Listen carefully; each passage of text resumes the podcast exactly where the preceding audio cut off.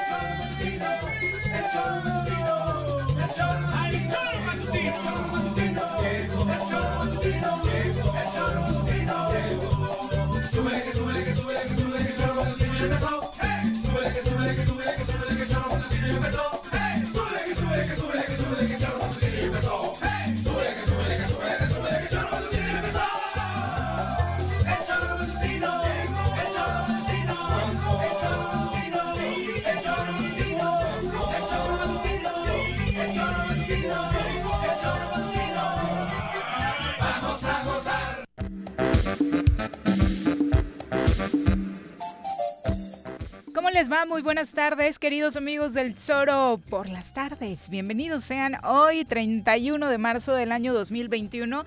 Estamos cerrando el tercer mes del año, ya primer trimestre de 2021. Y por supuesto, estamos listos para llevarles la mejor información. Una información que desafortunadamente pues no nos encanta porque tiene que ver con este tema del incendio en Huitzilac que no ha logrado controlarse. Y esperemos que todos aquellos radioescuchas que ayer estuvieron dos o tres, la verdad, eh, por ahí diciéndonos que diéramos la información completa en torno a la actuación que el gobierno del estado de Morelos había tenido para contener este incendio, estén hoy también presentes con nosotros, porque desafortunadamente, y de verdad lo decimos desafortunadamente, eh, pues la respuesta no fue ni oportuna ni rápida como eh, lo estaban señalando.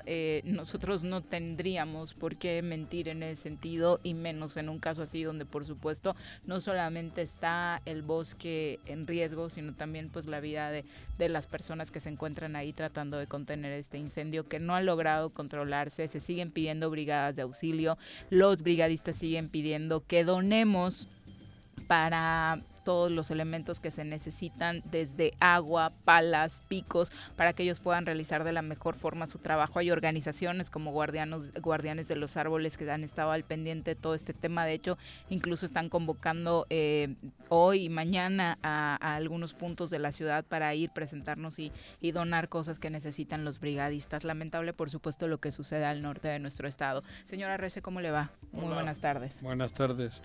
Bueno, yo creo que sobra que diga que el gobierno del estado es una verdadera Inicié con eso porque ayer obviamente insistieron acá que estábamos mintiendo y, demás, ¿no? La palabra tuya con la que estos señores puedan dar, vamos, no cabe la, no, no tiene duda nadie, ¿no? Pero yo estuve a las 11 de la noche todavía cerca del lugar. Digo, no, no digo que estuve en las en, en, en, el, en, las llamas, pero a unos metros. No, porque aparte eso también es importante, podemos colaborar de muchas formas, incluso si no sabemos ponernos ahí, estorbamos. No, pero eran 11 de la noche cuando yo todavía andaba por ahí.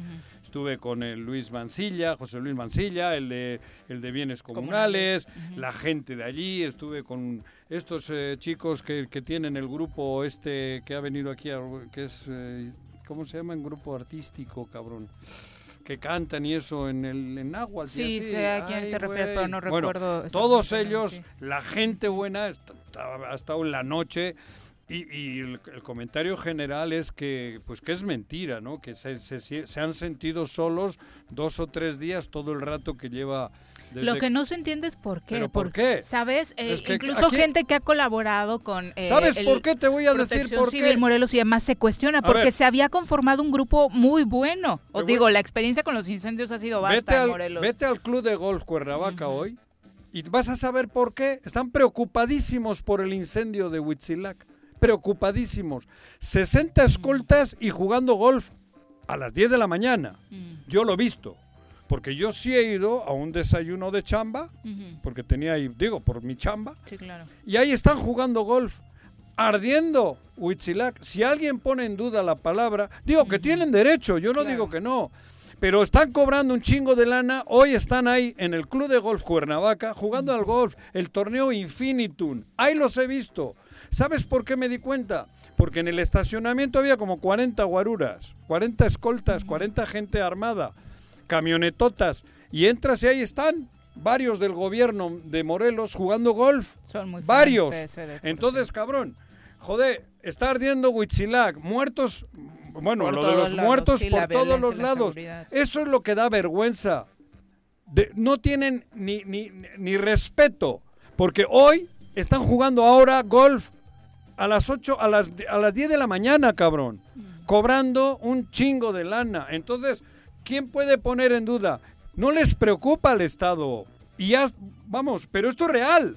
Sí, es real, tan real Oh. como que abres redes sociales y hoy en Morelos todo el mundo está pidiendo auxilio por lo que sucede en Huitzilac. Ajá. Esa es la realidad de hoy de los A morelenses. ver, yo estuve, yo estoy en contacto permanente, y no lo digo por el yoyo, porque yo no tengo nada que hacer allí. Pero sí me, me duele, a mí me duele lo que está ocurriendo, cabrón. Porque a mí me, gusta salir a pasear ahí, sé el daño que le está ocurriendo a Hoy Morelos. sabemos que es un cabrón. pulmón muy importante para todo nuestro estado. Pero Vamos a saludar a quien hoy nos Bueno, acompaña en comentarios. Dunker, dale, cabrón. Doctor, ¿qué vamos a hacer hoy? Lo mismo que hacemos todos los días. Tratar de conquistar al mundo. ¿Desde el laboratorio? No, desde la cabina del choro matutino. Llega con nosotros el doctor Iván Dunker. Doctor, ¿cómo te va? Muy buenas tardes. Hola, muy buenas tardes, Juanjo Viri. Un gusto estar aquí con tu auditorio. Igualmente, doctor, terrible, ¿no? Nunca. Que Sí, bueno, pues no seamos capaces de organizarnos y de que la autoridad sea el So- líder de esta eh, búsqueda de una solución en el incendio de Huitzilac. Sobre todo, ¿no? Porque pues, al final pagamos con nuestros impuestos, bien lo decía Juanjo, con recursos públicos, el que haya toda una estructura de gobierno para estar atendiendo emergencias como estas y muchas otras. Y, y mira, eh, algo me llamó Pero la es atención. ofensivo, Dunker. No, por supuesto, digo, sin, sin ¿Sabes duda la alguna, rabia es- que me ha dado? La impotencia que he sentido yo. Y vuelvo a... re- A lo mejor exagero. Dirán, Juanjo, ¿cómo eres ah, dramático? No mames, está quemando Huitzilac. Hay cientos de vidas en peligro porque hay cientos de personas queriendo extinguir. Pero además, además, Cabrón, y no están jugando golf. Pero además, No tienen vergüenza, cabrón. Además que seguramente quienes están el día de hoy poniendo sus vidas en riesgo para Ajá. atender el incendio, Ajá. ¿no? Que finalmente de un espacio que es de todos, seguramente lo están haciendo en condiciones que no son las adecuadas, no sin tiene- equipo, sin necesidad. Claro. Y eso, eso es una gran vergüenza que nos debe avergonzar también a nosotros que quienes pues finalmente tienen que estar cuidando que toda esta gente que está luchando por salvar el bosque y salvar vidas pues no acabe también como desafortunadamente a veces ocurre perdiendo la vida, ¿no? Entonces, digo, es la reflexión de fondo que siempre tenemos como este tema como otros que no están siendo ¿Qué atendidos opinas, y no hay prevención. ¿Tú cómo concibes que haya la cantidad de muertos todos los días? No hablo del COVID, la cantidad de muertos violentos, porque ya es un desmadre otra vez. Incendiándose Huitzilac, porque no es, no es una no es una palabra así rebuscada, se está incendiando, Sí. se está quemando Huitzilac, Sí, los montes que nos dan vida. Y estos cabrones están jugando golf ahorita, toda la mañana. A Yo las creo 10, que es- 11, 12 de la mañana están jugando al golf tres o cuatro secretarios de alto nivel, los, los que mandan, los que, los que tienen que estar al pendiente del estado, están jugando golf. Pues es un insulto. Y dirás, Juanjo, es mentira. Mis huevos es mentira. Están jugando golf. Que tienen que- yo no digo que no jueguen. Yo juego tenis el sábado, el domingo. Está bien. Pero es un ataque a la. a- vamos. a- a- no sé ni qué decir, güey.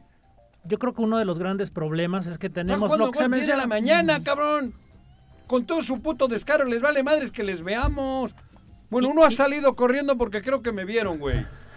Sí, Y más allá. le digo, avisaron que estaba yo. O sea, y, y, y al final es en los hechos en donde se ve, ¿no? Digo, si están desayunando, si no están desayunando, están jugando golf, ok, pero No, no, no, el tema es que además, golf. además el tema es que se ve en los hechos, el tema es que se ve en los hechos que no hay una atención adecuada y esto es un elemento que ya hemos venido viendo que va más allá de la percepción, que desafortunadamente se confirma más y que pues es esta ausencia de acciones de gobierno y de organización y de coordinación también con los municipios para atender pues no solamente las emergencias, sino la, la vida diaria, ¿no? Estamos en un estado cada vez más desorganizado, en donde si hay una crisis, esta generalmente se agudiza, sea de la naturaleza que sea, y, y, bueno, es muy lamentable en este, no- en este, en este hecho, pues no solamente el, el- el tema de, de- de pérdida de áreas naturales, sino pues también el que vidas están corriendo riesgo por no estar siendo esto atendido desde un liderazgo que, que quisiéramos ver. Pero disimula, disimulen, cabrón. Disimulen. Váyanse a la oficina hoy. Hagan como que hablan por teléfono. Disimulen. Están jugando golf. Están jugando golf. Soy patético. Yo Supongo que dirán que va a dejar una Soy derrama patético. económica importante este torneo, ¿no? Pero, pero que jueguen los que tengan la derrama económica. Esa va a ser la justificación. Pero ¿qué hacen ellos jugando gol a las 10 de la mañana? Un miércoles quemándose Huitzilac.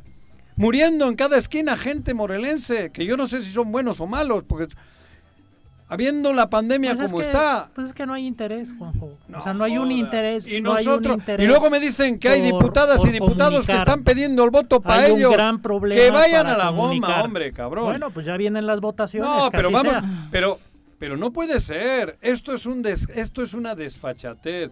Pobre Morelos, de verdad. Pobre, estoy, por supuesto. Estoy molesto con los dos millones de morelenses. Eh, estoy muy molesto. Por un lado, y No la- podemos es algo que no tan- terminamos de entender es cómo eh, nos hemos preguntado acá durante mucho tiempo por qué no reacciona la gente, por qué no le pone un alto a este gobierno, a la apatía, al totalmente desentendimiento que ha tenido de lo que nos compete. Pero por otro lado, algo que a mí me alienta un poco es ver a la ciudadanía así unida en eventos como los de este tipo, ¿no? Yo sí he visto a través de redes sociales muchísima organización por parte de los ciudadanos. No sé si ya llegamos a un punto en el que decimos, sabemos que no nos van a pelar esos gobernantes y nos vamos a organizar nosotros solos y lo vamos a resolver. Al, al final ¿no? eso pasa, ¿no? Digo, eh, pasa en este evento, la gente morelense además es, es gente que en, en frente a una crisis, frente a una emergencia común, se une, ¿no? Y lo atiende, lo hemos visto en el sismo, ¿no? Y eh, eh, eso afortunadamente es algo que tenemos.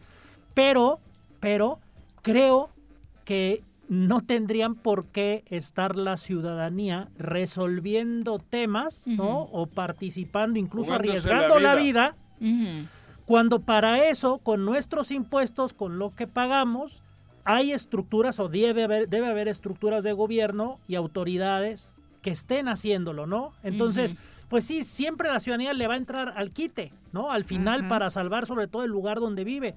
Pero esto no tiene por qué ser así, o sea, para eso hay un gobierno. Y, y lo que vemos a- ahora es esa percepción en este y en muchos otros otros temas, en esa ausencia. Entonces yo creo que al final la ciudadanía le va a entrar, pero tiene que quedarse una reflexión de que esto no es algo que debe normalizarse. ¿No? Si no, pues entonces dejamos de pagar impuestos y entonces no empezamos a hacer las propias estructuras ciudadanas, pero digo, Estoy para eso tenemos un Dunker, estado. estoy Yo sé, molesto. yo sé, yo sé. Estoy molesto. Yo estoy, venga a decir, a mí hoy se me ha revuelto el estómago ver secretarios con, con carrito de golf riéndose a las 10, 11 de la mañana en, En un vez de atender el golf, trabajo. Teniendo podrido Morelos y sabiendo que encima son los que van a ganar en las siguientes elecciones. ¿Dónde estamos los dos millones de morelenses? ¿Dónde tenemos la dignidad? ¿Dónde tenemos esa, eso que decíamos de Zapata? Es verdad, cabrón. Y que no me vengan a decir que no, es, eh, esto es una verdadera tragedia, cabrón. Sí, o sea, al final, al final los Van a ganar otra al vez final los votamos y Porque si vuelven encima- a ganar, pues bueno, pues es lo Encima que- hay es lo que gente queremos. que dice ser buena, que está pidiendo el voto para ellos. Van a engañar otra vez al pueblo para vivir bien. Cuatro o cinco. Porque esto es así de claro. Pedir el voto para estos que ahora están jugando gol, porque están jugando gol, es traicionar al pueblo. Y si traicionas al pueblo es por un beneficio económico personal para ti. Entonces que no me vengan jodiendo ni morenas ni madres. Esto no es ideología de izquierdas. Esto es oportunismo y ¿Qué egoísmo que político. afecta, qué es lo que ha cabrón. afectado tanto a Y nuestro me consta, estado? cabrón, ¿Qué es lo que ha consta, afectado claro. tanto a nuestro estado? O sea, no me que vengan final engañando, cabrón. Estamos llenos de estos Si los de egoísmos Morena- e intereses y ya Claro. van, van sexenios que vamos pasando por lo Vergüenza mismo. les debería de dar. Que vayan a Tabachi, que vayan ahora al club de golf Cuernavaca, cabrón. Que le mienten la madre, ahí los tienen, por los que van a pedir el voto. Ahí es están que jugando ese es el golf. punto para la ciudadanía. Hoy, hoy al- para la ciudadanía organizada es más importante controlar el incendio y me están abocados eh, a eso, ¿no? Por eso, claro, pero, pero, pero bueno, entonces, luego que no vengan que el 6 de junio, el 6 de junio van a volver a ganar, porque ganan los canallas. ¿Por qué? Porque somos un pueblo su- sumiso, un pueblo cómplice. Joder, ¿cómo motivo a Morelos a cambiar? Pues no lo puedo motivar, cabrón, porque es verdad. Se está quemando Huichilac, muertos por todas las esquinas, feminicidios, robo, el coronavirus cabalga como la hostia, no hay un peso, y ellos jugando golf y nosotros aplaudiéndoles. Es una vergüenza. Aplaudiéndoles, cabrón. Y si dicen que estoy diciendo mentiras, vayan al club de golf Cuernavaca y vean quién está jugando al golf toda la puta mañana.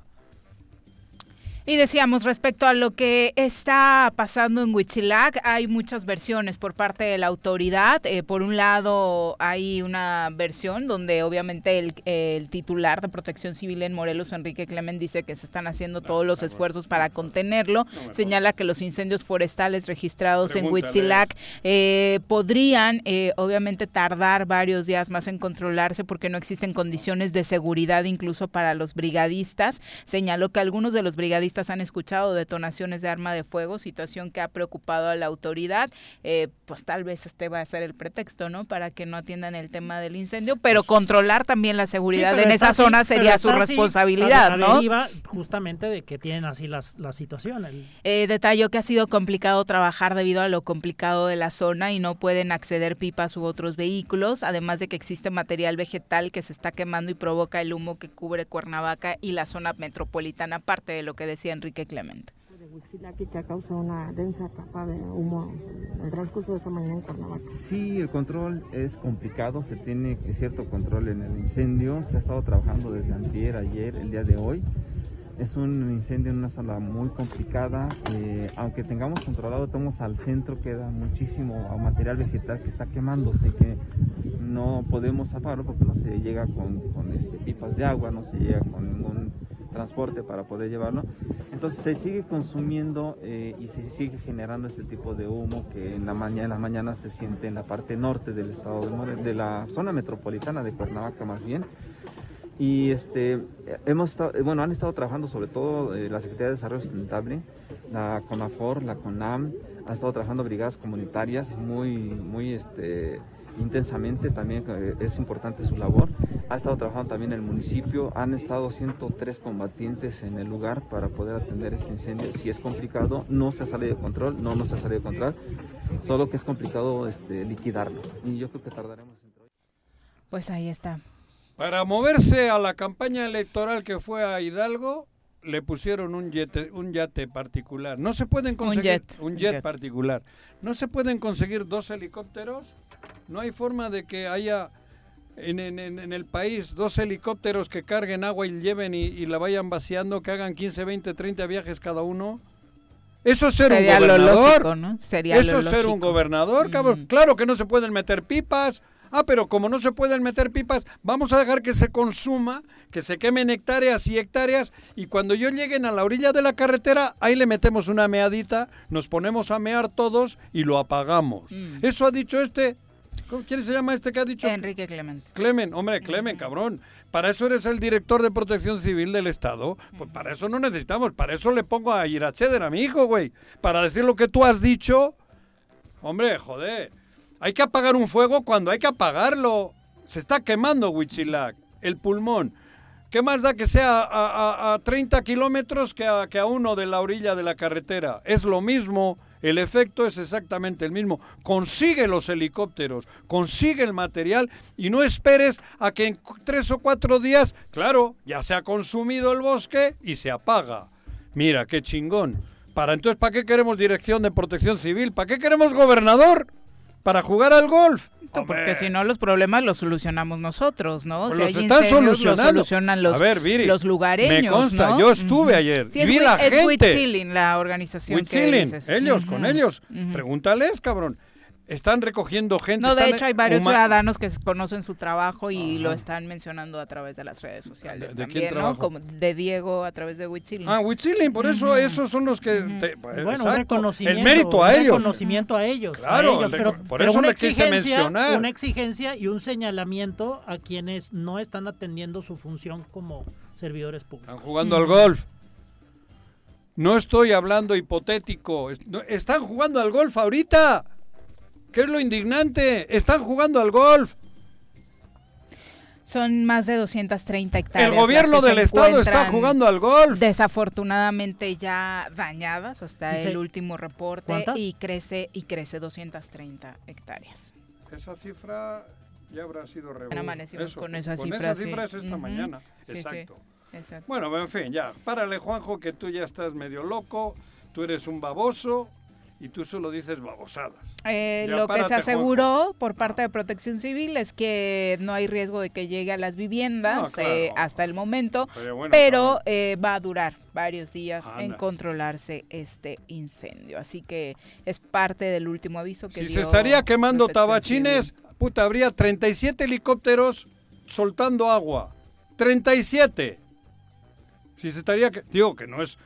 Digo, no estoy hablando porque que, vaya a ocurrir. Pero si se estuviese quemando tabachines, 37 helicópteros volando para que no se les quemen las casas de, de ellos. ¿Y quién, quién Digo, es el, en que el con todo estado? respeto a los que viven en tabachines, cuidado, yo... ¿Cuál es la Con autoridad? el dinero bien habido uno puede tener la casa que le pegue la gana. Y justo ¿Cuál- en una conferencia hace unos momentos acaba de decir eh, Enrique Clemen que sí están pensando pedirle a la federación ¿A un poco? helicóptero para que Mira. Todavía nos apoyen apenas. en Ah, cabrón. ¿no? Entonces, él es el Mira. encargado, él es el encargado De- directo, Hostia. es el responsable de la estrategia actual. ¿Qué ha dicho Exacto. Clemen ahorita? que le van a pedir a la federación un helicóptero. Ay, güey, cuarto día, Cuarto día. Ahora le van a pedir un helicóptero. No jodas. Bueno, es la una con 25 Bueno, de creo la que de. Cuernavaca llegaba Terrible. ayuda, que está llegando Cuernavaca ayuda. ya mandó a sus bomberos, bomberos, a el Protección ayuntamiento, Civil de El Cuernavaca. Zapaca ha mandado agua, pipas, la hostia. Sí, pues Digo, obviamente pues, las autoridades aledañas dentro de lo que cabe han tratado de colaborar con lo que se pueda, así como los propios ciudadanos. Les decíamos, hay algunas convocatorias a través de redes sociales precisamente para que se sumen con donaciones, eh, no solamente de particulares, sino también de empresas y ojalá podamos apoyar a los brigadistas que se encuentran combatiendo el incendio en esta zona. Es la una con eh, 26 de la tarde, nos vamos a nuestra primera pausa. Recuerde que sus comentarios son muy importantes para nosotros y los esperamos a través de las redes sociales. Estamos en el Tesoro Matutino, en Twitter, en Facebook. También eh, esperamos sus comentarios en YouTube. Y hay, hay muchas personas que están preguntando cómo colaborar. Por ejemplo, eh, Flora Guerrero ha anunciado a través de sus redes sociales que una brigada de guardianes de los árboles, esta organización que eh, lleva años trabajando sobre estos temas, estará este jueves de 12 a 1 en eh, domingo 10 a la altura de Walmart recibiendo apoyo en especie para los brigadistas que se encuentran sofocando el incendio y lo entregado, eh, para evitar dudas y especulaciones, será entregado directamente a bienes comunales de Huitzilac Eso- eso para que eh, este sea el filtro que se requiere, agua embotellada, eh, suero, eh, comida en lata, cubrebocas KN95, picos, palas, asadones eh, y eh, ellas mismas, su- compañeras de guardianes de los árboles, estarán subiendo a Huitzilac para entregar esta ayuda. Así que a la altura de Walmart domingo 10 puede llevar esta. Y, y hay muchas otras convocatorias de organizaciones que obviamente tienen mucha credibilidad que les estaremos compartiendo en conforme las vayamos eh, aglutinando por acá para que pues todos nos podamos sumar dado que nos encontramos solos en esta contingencia. ¿no? Hemos, hemos hablado mucho de Huitzilac últimamente y, y desafortunadamente cosas bastante malas. Pero ahora mis respetos. Hay una un- inmensa mayoría de la gente que está luchando. Es lo que te decía, Juanjo. A mí de pronto Los esto que está comuneros. sucediendo me, me da un poco de aliento Ayer en, vi. en medio de esta apatía que dices tiene en general la ciudadanía. Unión, unión Claro, existe. hay gente ¿no? buena en Huitzilac, hay gente que ama Huitzilac, en la mayoría. Y ahora lo están demostrando. Digo, los comuneros, le- le- digo, mis respetos, estoy viendo a Luis Mancilla, eh, por dar, el- el- es el presidente, como le llamen, de los comuneros, y todos los comuneros están volcados a, a- a salvar a su, a su tierra. Cuando, y ellos lo dicen, estamos solos, Juanjo, me decían ayer a las 11 de la noche. O sea, que no me digan que yo miento, cabrón. 11 de la noche me decían, estamos solos. Mandaron un comunicado, lo, lo hicieron público, diciendo que el gobierno del Estado no había aparecido, cabrón. Cuarto día.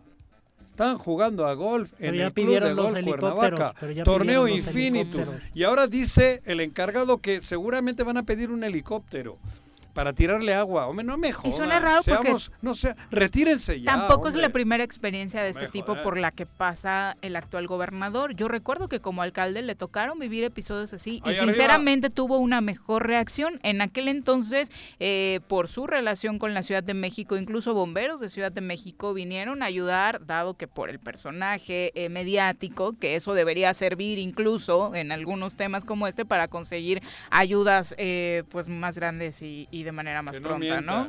Están mintiendo. Están jugando al golf, Viri. Les he visto yo. Te creemos. Digo, pero parece que, que la gente duda. Les he visto hoy a las 10 de la mañana jugar golf. Tenían 60 escoltas en el Club de Golf Cuernavaca, torneo infinitum de golf.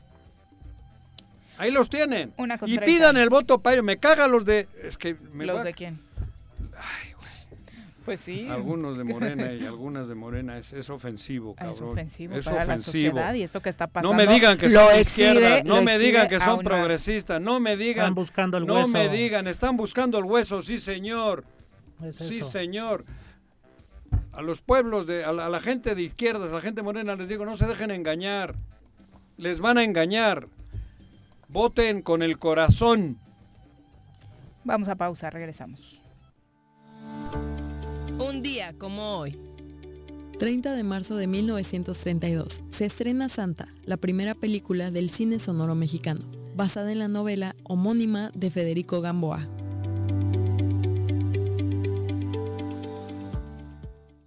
¿Se va a hacer o no se va a hacer la carnita asada? No, no se va a hacer ninguna carnita asada.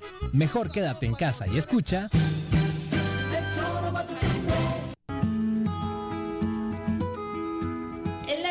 Y el DIF Ayala invita a la población a participar en la campaña Nos va bien haciendo el bien, la cual realizará exámenes de detección de cataratas, enfermedades de retina y nervio óptico. Te esperamos este jueves, primero de abril, a las 9 de la mañana con dos números telefónicos en las instalaciones del DIF Ayala. Recuerda mantener las medidas sanitarias vigentes y el uso obligatorio de cubrebocas. El DIF Ayala es de todos. Seguimos trabajando por nuestra tierra.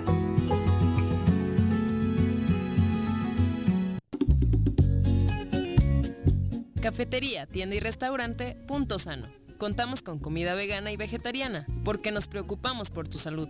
Ven y conoce nuestros productos orgánicos y suplementos alimenticios al interior de Plaza Andrómeda, local 19, en calle Pericón, Lomas de la Selva. Contáctanos al 372-3514 o búscanos en Facebook como Punto Sano Cuernavaca.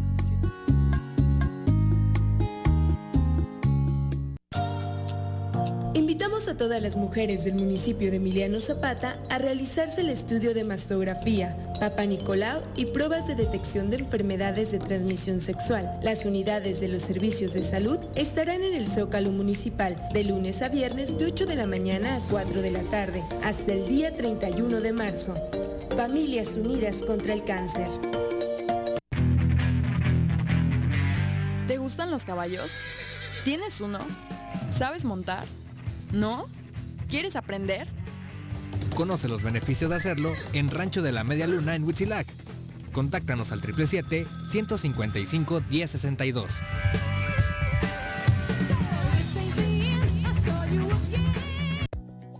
Zika y chikungunya son enfermedades prevenibles. Para reducir el riesgo de contraer algunas de estas, la Dirección de Salud del Gobierno de Jutepec te invita a desechar todos aquellos objetos como llantas, latas, botellas o trastes que ya no utilices y que en las próximas semanas pudieran servir como criaderos de mosquitos. Más información al número de teléfono 777-309-1609. Si quieres consentir a tu mascota, el mejor lugar para hacerlo es Clínica Veterinaria Mundo Mascota. Contamos con consultas, medicamentos, accesorios, alimento y servicio de pensión. Además, tenemos servicio a domicilio. Ubícanos en Avenida 10 de Abril, número 1210, Colonia Granjas, o llámanos al teléfono 169-2128. Clínica Veterinaria Mundo Mascota.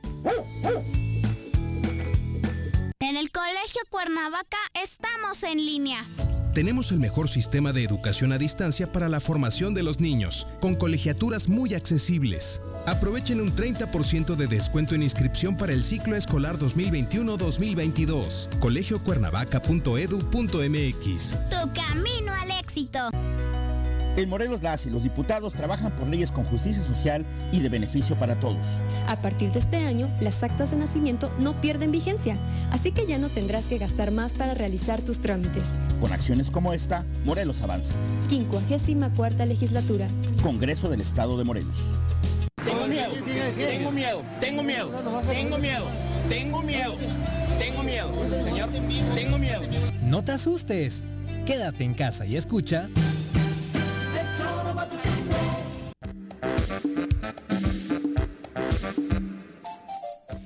En efecto, parte de la otra información, fuera del incendio que también nos preocupa, la inseguridad, eh, tres hombres fueron asesinados dentro eh, de su hogar en la colonia Lomas de Cortés, aquí en Cuernavaca. Ocurrió a las 4.30 este miércoles, un comando de la madrugada, un comando arriba a la calle San Salvador de esa colonia. Ahí irrumpió eh, de manera violenta en un domicilio y atacó a balazos a tres personas. Dos de las víctimas murieron fuera del domicilio intentando huir y el cadáver de la tercera fue localizado al interior de esa casa. Elementos de la policía Morelos montaron un operativo, pero el resultado es el de siempre, no hay detenidos. En el lugar fueron localizados más de 20 cartuchos percutidos de arma larga, 15 de arma corta y bueno, desafortunadamente se sabe que las tres personas que perdieron la vida eran hermanos.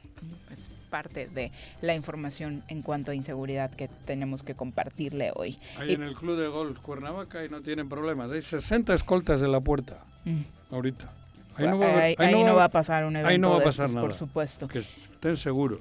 Y entrando en materia electoral, que por supuesto este 2021 va a ser el, el gran tema, nos acompaña nuestro querido Elías Barut en cabina, a quien saludamos con muchísimo gusto. Elías, bienvenido. Gracias, Viri. Juanjo. Hoy, por supuesto, para esta charla en materia electoral con un gran invitado. Nos da muchísimo gusto recibir en cabina al maestro Marco Antonio Baños Martínez, ex consejero de línea, a quien recibimos con muchísimo gusto en este espacio. Bienvenido. Muchas gracias, muy buenas tardes a todos y todos. Ah, cabrón, no sabía que eras de ese tamaño, cabrón. No te dijimos para No que te avisaron. comportaras tal cual eres, porque luego disimulas ante grandes personajes. Sí, por eso.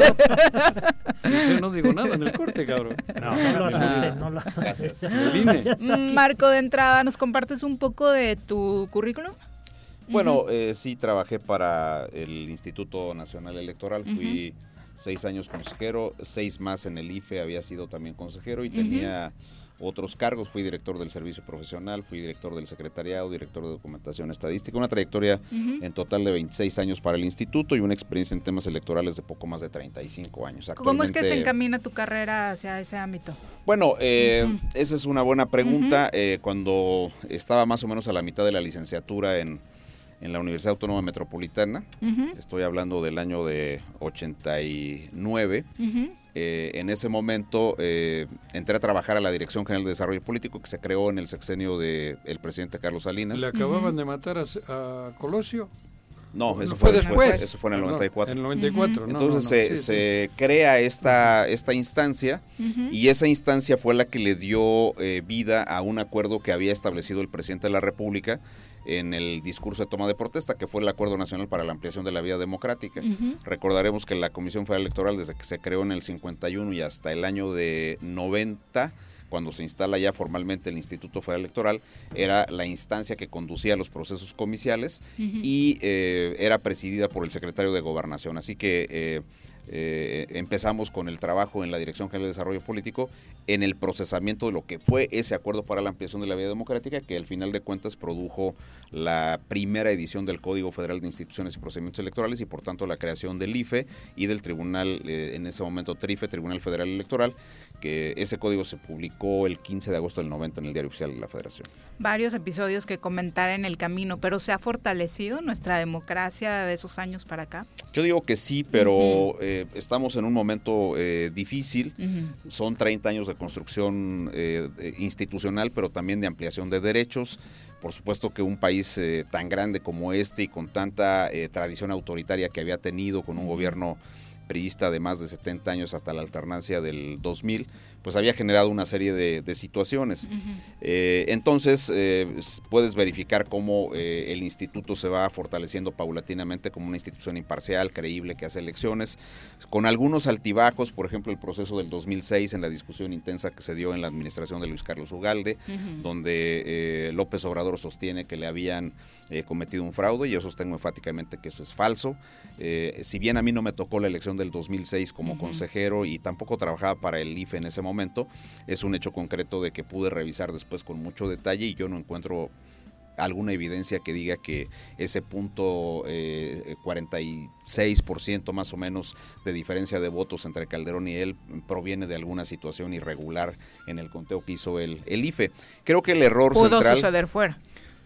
Es que el- el- son, son como dos momentos. El, el sistema electoral mexicano tiene muchos candados que dificultan que una vez que, eh, y yo te lo diría así, que imposibilitan que una vez que el voto está en la urna pueda ocurrir alguna ¿Por qué no situación. nos lo creemos, lo que acabas de decir? Bueno, pues porque no quieren, pero No, este, no, no, no, el, tema central es que hay, yo- hay muchas que evidencias. más lejos. Hay, hay muchas evidencias de que, este, hubo fraude. De que, no, yo no creo eso, yo lo digo con todo respeto. No, este, tú dices lo que hubo ahí dentro.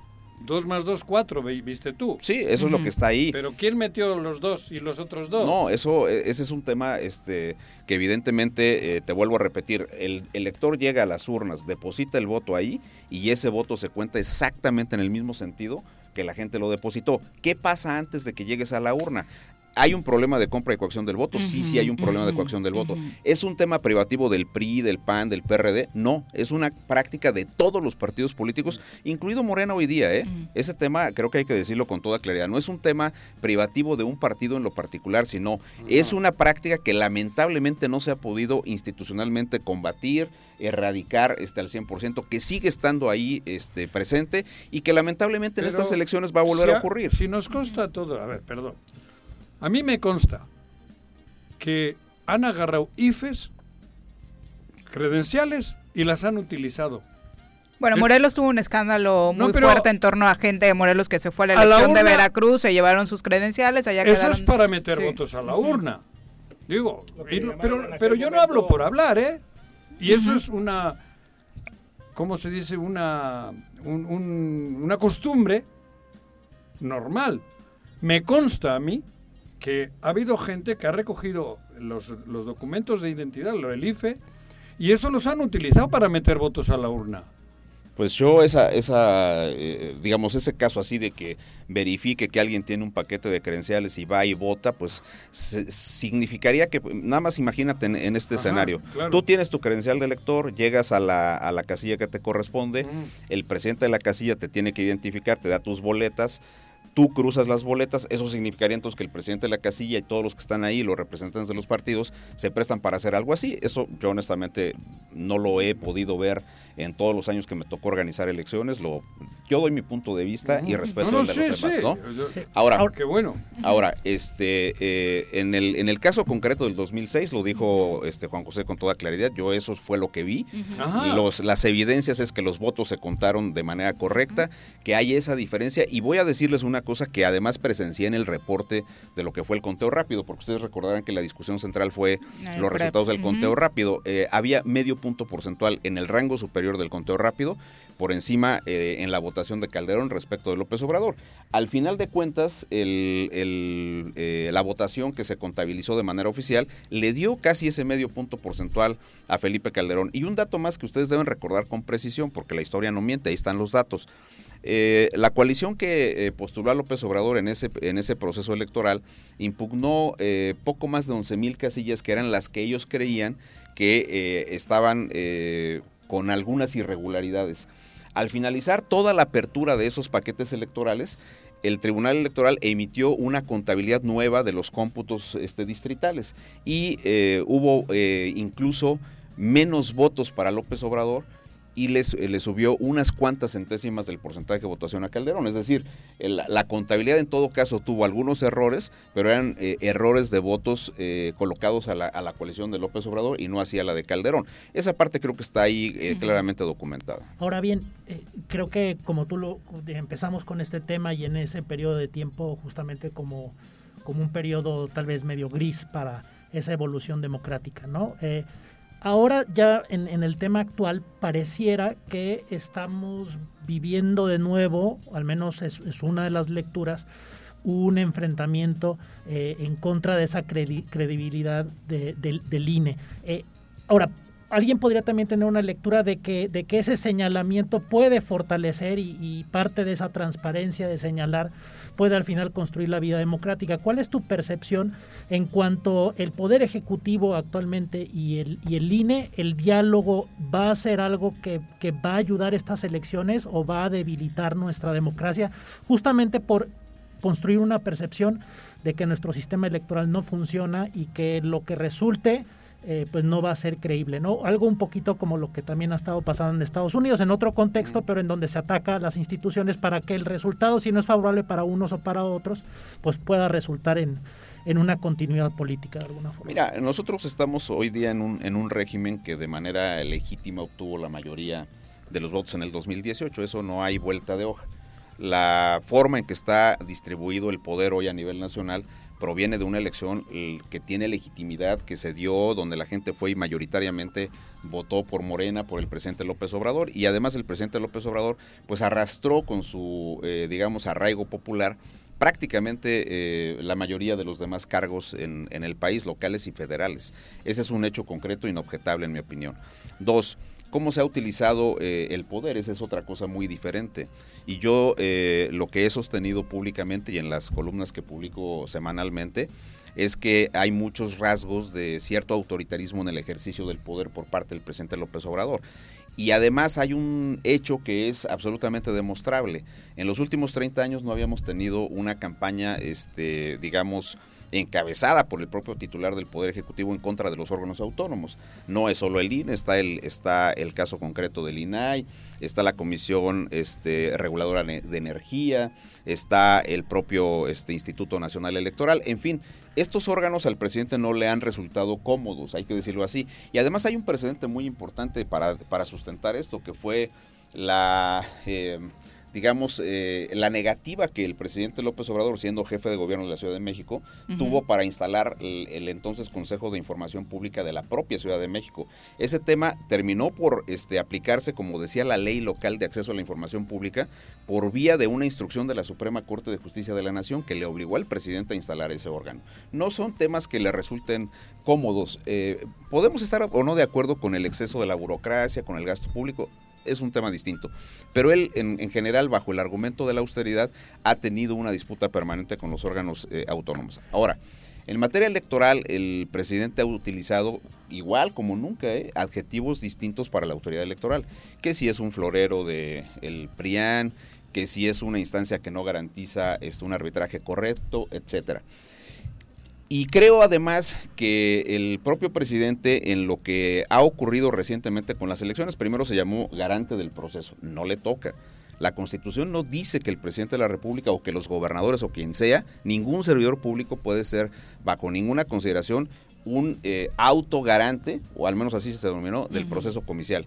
Vimos cómo recientemente se firmó el famoso Acuerdo por la Democracia, un acuerdo convocado por el presidente de la República, a donde llevó casi a fuerza a los gobernadores, y quien diga lo contrario, pues que lo demuestre que no fue así. Este, y, eh, y firmaron ese Acuerdo por la Democracia, pero el presidente es el primero en romperlo. Está utilizando este eh, recursos públicos para eh, las mañaneras, difunde logros de gobierno prohibido por el 41 constitucional que dice claramente que en la etapa de las Pero campañas antes no necesitaban hay, hacer eh, el presidente eso, ya se lo hacía Televisa.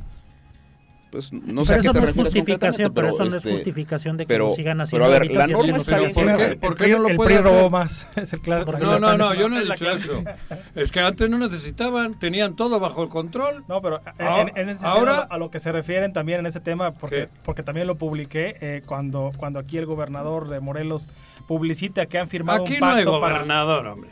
Aquí no. constitucionalmente Es un está reconocido. hay uno Es un que ejemplo. cobra, cabrón. Y, y- y- y firman un pacto eh, para garantizar la democracia. Bueno, ¿por qué firmar algo a lo que están constitucional y legalmente obligados? A mí se me hace un tema también nada más como que mucha- va para la fotografía. ¿Y para ¿no? qué presentar tus, cómo se llaman esas madres que presentaban? Si, si nadie tiene que robar. Dentro de este tema, Marco, es eh, decías, eh, no está siendo cómodo el Instituto Nacional Electoral y otros organismos para Ahora el, no presidente, siendo para el cómodo. presidente. ¿No será también que no está siendo un presidente cómodo para estas instituciones?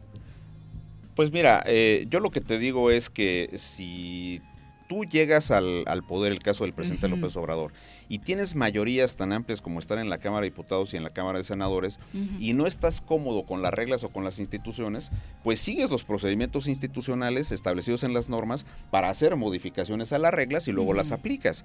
Pero tú no puedes a la inversa desaplicar las normas y luego después este Pero eh, luego le acusan de que de- está abusando de la mayoría, de que No, bueno, es pero, democrático pero eso, es, esa es la oposición. Lo que- correcto sería eso. Por ejemplo, el aeropuerto de la Ciudad de México fue suspendido con un procedimiento de consulta popular. Le pongo todas las comillas que quieran, a ver, que me digan cómo fue esa consulta.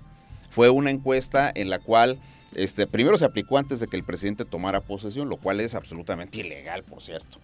Dos, este, eh, la suspensión, por ejemplo, de las obras hidráulicas en Aguascalientes, la suspensión del sistema metropolitano de transporte de la laguna entre Torreón y, y, este, eh, Gómez Palacio. Y así podemos citar un conjunto amplio. Entonces yo lo que digo, si tú no estás de acuerdo con esos procedimientos, modifica las reglas de tal manera que eh, se puedan ajustar a las políticas públicas que tú vas a tomar. Eso sería lo sensato en un esquema democrático, pero no imponerlo de otra manera. Eso, eso a mí en lo personal me, me ha llamado la atención. Pero ¿en qué ha impuesto? Sí. De otra manera. Pues en todo, porque No, no, ¿en qué ha- eh, en qué ha ha impuesto? impuesto las mayorías Tú para desaparecer. dices, pero dime en qué ha impuesto. No, pues eh, nada más te doy el caso de la desaparición de los fideicomisos, por si te parece poco. Pero quién, Y pero luego, eso, eso no, este, es- eso no fue aprobado. Por eso. Ah, por eso entonces no fue a dedo.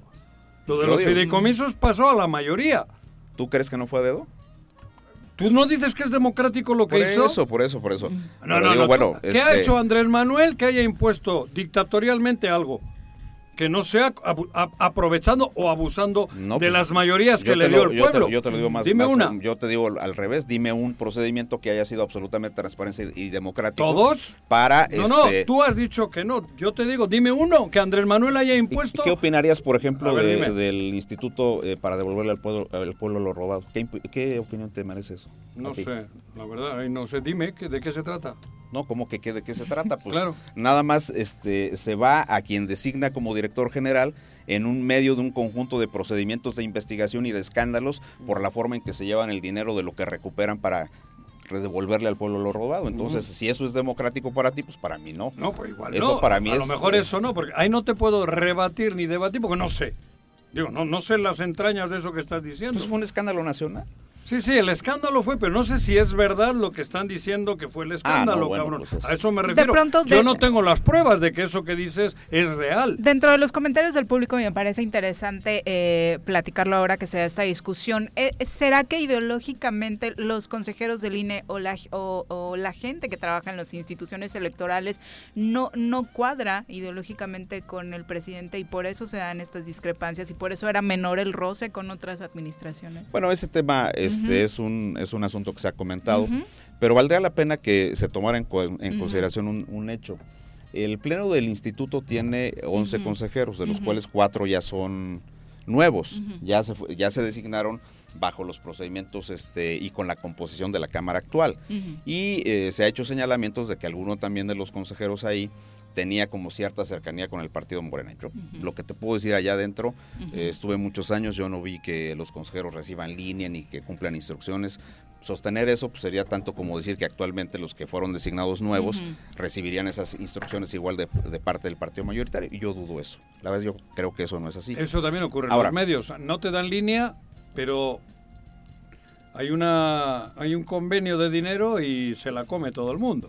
Aunque no, no hace falta que le digan a Carlos Loret que diga esto, diga lo otro, él ya sabe qué hacer. Yo ahí sí te digo con todo respeto, no sé cómo funcionan los medios. No, no, es un poco lo mismo. Los medios y todo el que cobra, el todo el que tiene presupuesto, presupuesto del gobierno, pues sabe que hay una línea, porque si no, corre el riesgo. Ahora, eh, el gran tema del presupuesto en un año de pandemia eh, y demás, donde se pensaría en enfocar los recursos del país a, temas realmente prioritarios, como atender a la gente afectada, ¿te parece, te sigue pareciendo que el presupuesto para una institución electoral como el INE es suficiente? ¿Es bueno? ¿Se están pasando? ¿Se podría ajustar? Esa es, un, esa es una muy buena pregunta. Yo te diría que se puede reducir en mucho el presupuesto de la institución.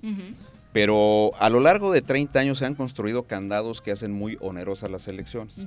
Un ejemplo, la tinta indeleble que se produce por parte del Politécnico Nacional para impregnar el pulgar derecho de los electores, aparte de, que es producida por una institución académica, necesita ser certificada por otra institución. ¿Sí me explico?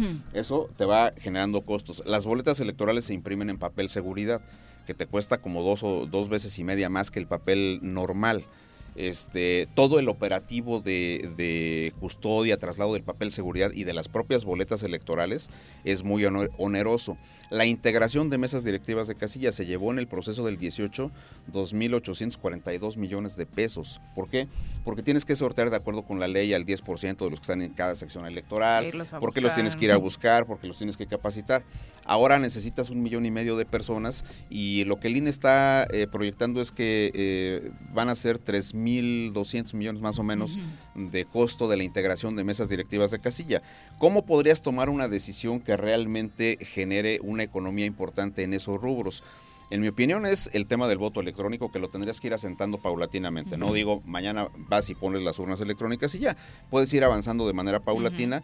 Está muy demostrado que en muchos lugares funciona esa, esa modalidad de recepción del voto y además te evitarías todas las broncas que tienen las, mesas directivas de casilla. Los que, los que dicen no a priori al voto electrónico no se han percatado de que, por ejemplo, cuando concluye la votación en los lugares donde llegas a tener hasta seis elecciones, el escrutinio y cómputo termina a las 3 o 4 de la mañana del día siguiente.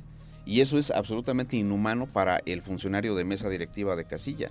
Entonces yo creo que eso sí podría generar, ahí sí se hicieron algunas corridas financieras te diría que eh, más o menos habría una economía como de unos 2.400 millones de pesos por elección, porque además la urna electrónica es reciclable. Entonces, esa parte hay que, hay que estudiarla con mayor cuidado y hay que deconstruir muchos candados que se han venido generando y que han encarecido las elecciones. Por ejemplo, el tema del papel seguridad, que es muy oneroso también para efectos específicos de la producción de boletas y una serie de cosas adicionales que están en esa mano. Ah, hablando del dinero, mencionábamos las cosas que suceden antes de que el voto llegue a la urna, el gran tema de la fiscalización de los recursos que usan candidatos y partidos.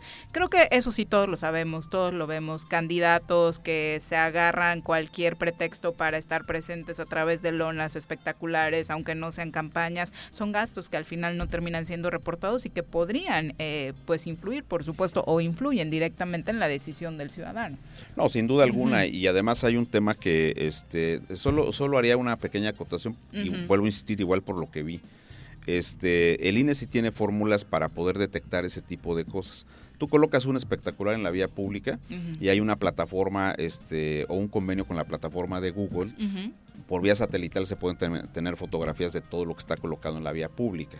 Y es muy fácil imputar este, al, partido el gasto, pues porque aparecen los emblemas, los nombres de los candidatos y demás.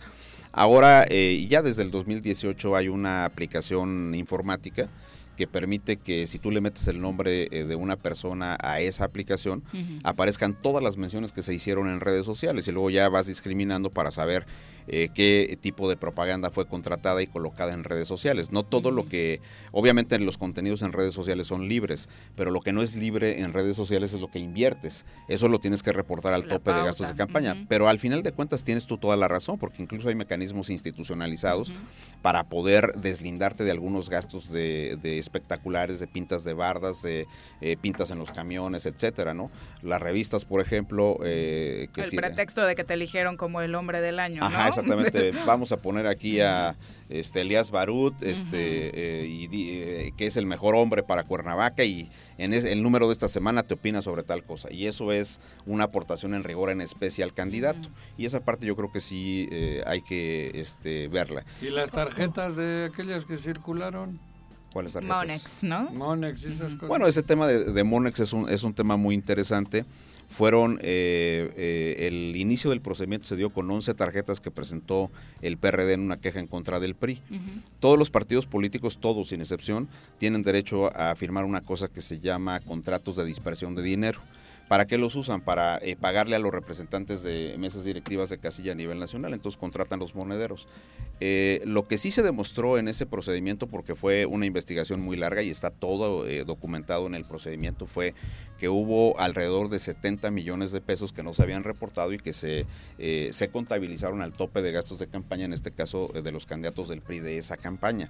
Pero no fueron tampoco 700 millones como sostenía el PAN y el PRD en esa ocasión. Ahora, yo, yo, yo sí quisiera comentar, regresando a, lo, a lo, Se va acordando de cosas para molestarte. A lo que, estamos, a lo que estamos viviendo. Y cuando va, molestarte, solo tengo como 3 mil. A ver, ¿tú qué pero, piensas? Pero, a pero no me molesta, ¿eh? No, a mí, me, a mí me gusta, a mí me gusta debatir, o que sea.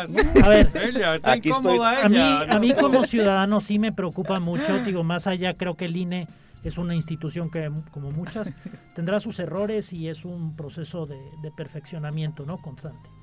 Pero actualmente sí me preocupa eh, como, como una institución que al final da credibilidad a nuestras elecciones y que creo que se ha ido caminando entre algún tropiezo, pero se ha ido construyendo eso con respecto a lo que había hace 50 años en México. ¿no?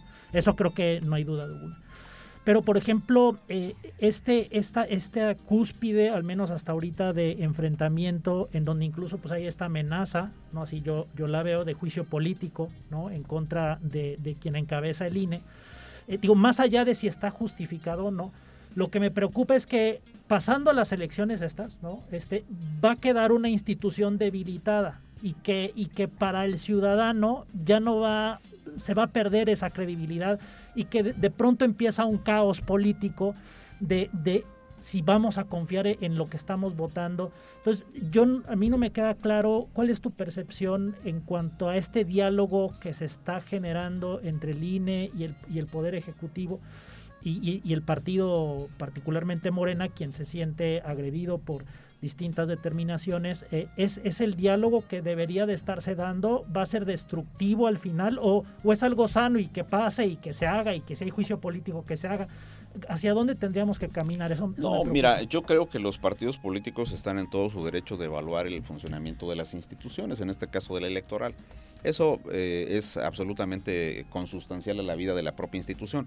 Pero creo que hay un espacio en el que podría hacerse y ese es particularmente después del proceso electoral. Ahora está eh, en curso el proceso electoral. Creo que por razones de la complejidad que adicionó a una elección el tema de la pandemia, lo sano sería que no hubiera ese enfrentamiento eh, tan, tan radical que hay entre, entre el poder, entre el partido en el gobierno y el propio Instituto Nacional Electoral. Y luego me parece que también hay reacciones que son desmesuradas. Este, eh, el tema de, de la fiscalización de las precampañas no es una ocurrencia del INE, pues está en la ley, podemos estar en desacuerdo con la ley, sí, pero la ley vigente, eh, el derecho positivo hoy día te dice que tienes que fiscalizar los gastos de esas precampañas. Hay una disposición en varios artículos de la ley electoral que dice con toda claridad que este, eh, si tú como precandidato no presentas el informe, entonces no puedes ser registrado como candidato a la contienda. No es una ocurrencia del INE, lo dice la ley en varios artículos, es contundente la ley ahí. Entonces eh, dejan sin efecto a 49 candidatos. eh, para que no se registren o para que les cancelen el registro, porque los calendarios electorales locales son diversos. En el caso de Guerrero, con Salgado Macedonio, pues evidentemente ya había empezado la campaña, ya lo habían registrado, ¿no? Y el INE dice, no, pues es que no presentó el informe. No presentar el informe es darse un balazo en el pie. ¿Sí me explico? Puede ser absurda, puede ser excesiva la norma, puede ser contraria a temas de derechos políticos, pero es una norma que está vigente ahí. Que Entonces, este, eh, luego, por si fuera poco, hay algo que no quieren reconocer, pero que es expreso en los documentos que están a la vista. Le pidieron que presentara el informe y le dieron tres días para que lo entregara y no lo entregó. Entonces, este, eh, si tú no lo entregas, pues evidentemente lo que procede es la aplicación de la norma. ¿Que el tribunal lo puede revocar? Pues sí, porque el tribunal sí tiene esa facultad de interpretación y puede este, utilizar incluso un precedente que fue el de la elección de 2016 con David Monreal, que también incurrió exactamente en la misma problemática. Ahora, pero eso no te puede llevar a que de manera este, eh, absurda tú digas es que el árbitro me sacó una tarjeta amarilla o me sacó la roja, como dijo Salgado Macedón no te puede llevar a que te vuelvas esquizofrénico o quieras hacer ver a la gente como este, eh, personas que no tienen capacidad de, discernimiento. Cuando él dice, no, es que ese video en el cual este, yo aparezco no soy yo, es un fantasma, es un clon. No, espérame tantito, vamos a ser serios. Es una cuenta este, certificada en favor de él. Entonces no me, va, no me venga a decir que en el video no aparece él.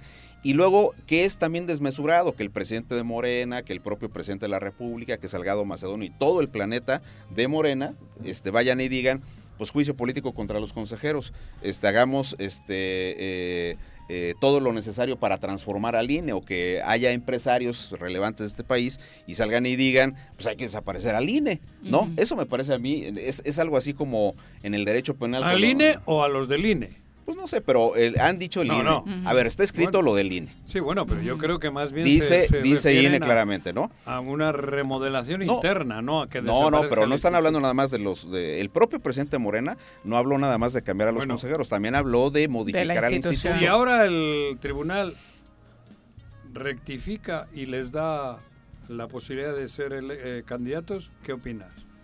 Yo creo que es lo que va a hacer el tribunal. Entonces, yo creo que eso va a ser. ¿Para qué sirve el INE? No, bueno, es que son instancias distintas. O sea, tienes que entender que es si a mí me saca el árbitro una tarjeta Ajá. Y resulta y el bar dice que, que, el bar dice que no, cabrón, porque ni, le tocó. Bueno, pues se repiten los penales y o, se anulan. por eso. Pero a ver, entonces el este, árbitro está mal preparado. No, no está mal preparado. no. no. está mal preparado. O tendencioso. Tampoco. Ah, yo eso sí no lo, no lo, yo no lo creo así, o sea, si, si esa es tu opinión. Pero si el tribunal va a decir otra cosa, eh, ¿qué papel jugaría esta decisión del INE? Yo creo que si el tribunal revoca esta decisión, lamentablemente se va a generar este una, una percepción, como dice Juan José, de que la autoridad administrativa no tiene ninguna funcionalidad. Es tendenciosa. Y vas, no, yo no creo que sea eso, yo lo, sostengo enfáticamente. A mí no me da la impresión de que eso sea. ¿Tú confías en los árbitros? Yo confío en los árbitros porque yo fui árbitro y no vi que alguien actuara de manera sesgada. Entonces, no, yo no creo, este, en el país. Pues no, no, no, eso tampoco es cierto. Yo tengo amigos árbitros, cabrón, que ni ellos se la creen. Bueno, pues no sé a qué, a qué no, tipo de se dedican a eso, ¿no? Es que, que arbitren, eh, este, bueno, pero, que arbitren, o sea, que, que, le hayan sometido a discusión. Es amigo de Gilberto Alcalá. Ahí también, me, ahí también me, me, consta que hay, que hay cuestiones. Bueno, para concluir, porque desafortunadamente el tiempo se agota, tenemos eh, preguntarte sobre la vida política en Morelos, particularmente un estado tan pequeño con 23 partidos. ¿Qué te dice?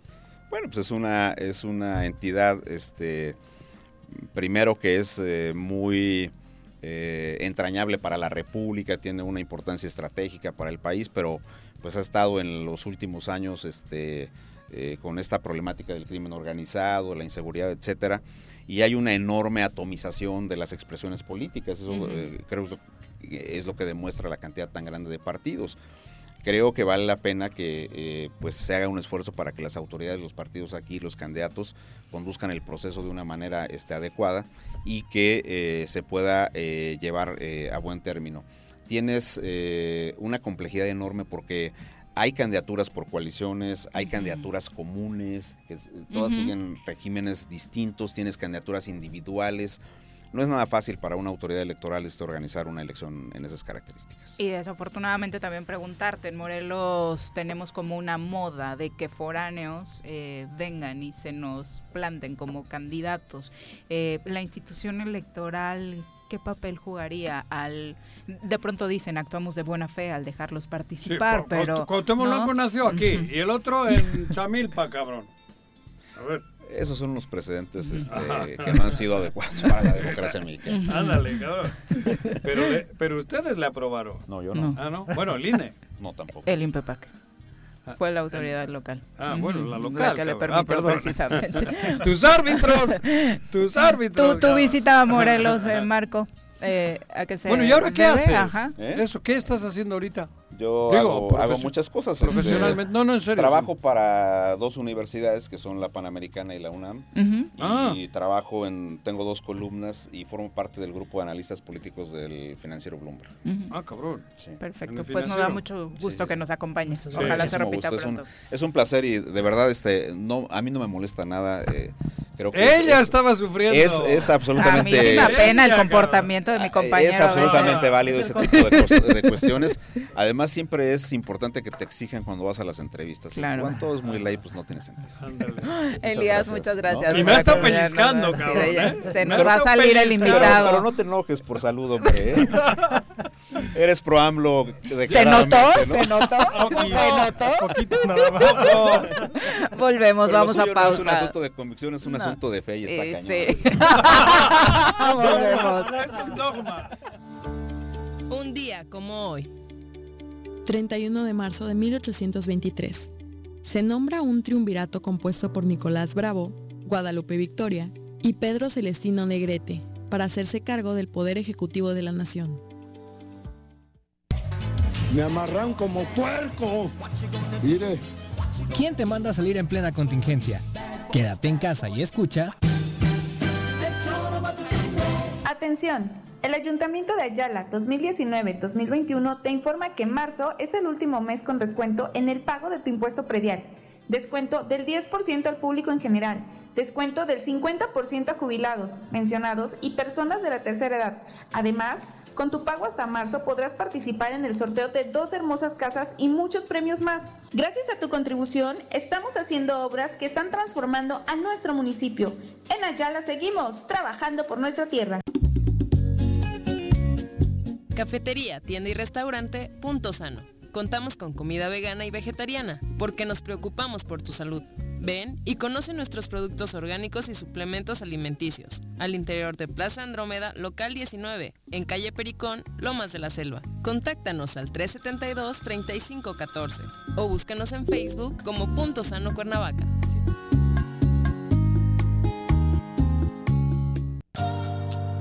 Invitamos a todas las mujeres del municipio de Emiliano Zapata a realizarse el estudio de mastografía, Papa Nicolau y pruebas de detección de enfermedades de transmisión sexual. Las unidades de los servicios de salud estarán en el Zócalo Municipal de lunes a viernes de 8 de la mañana a 4 de la tarde, hasta el día 31 de marzo.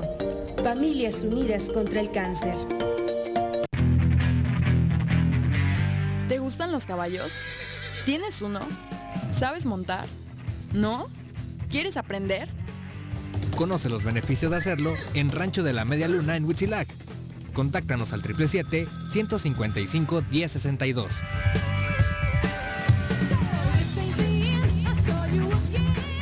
Jutepec promovemos el respeto a los derechos humanos de la mujer y el derecho a una vida libre de violencia. Si necesitas orientación psicológica o asesoría jurídica, te invitamos a acercarte a las oficinas de la Instancia Municipal de la Mujer, ubicada en calle Canoas, número 19, Colonia Paraíso. Más información al número de teléfono 777-320-3030.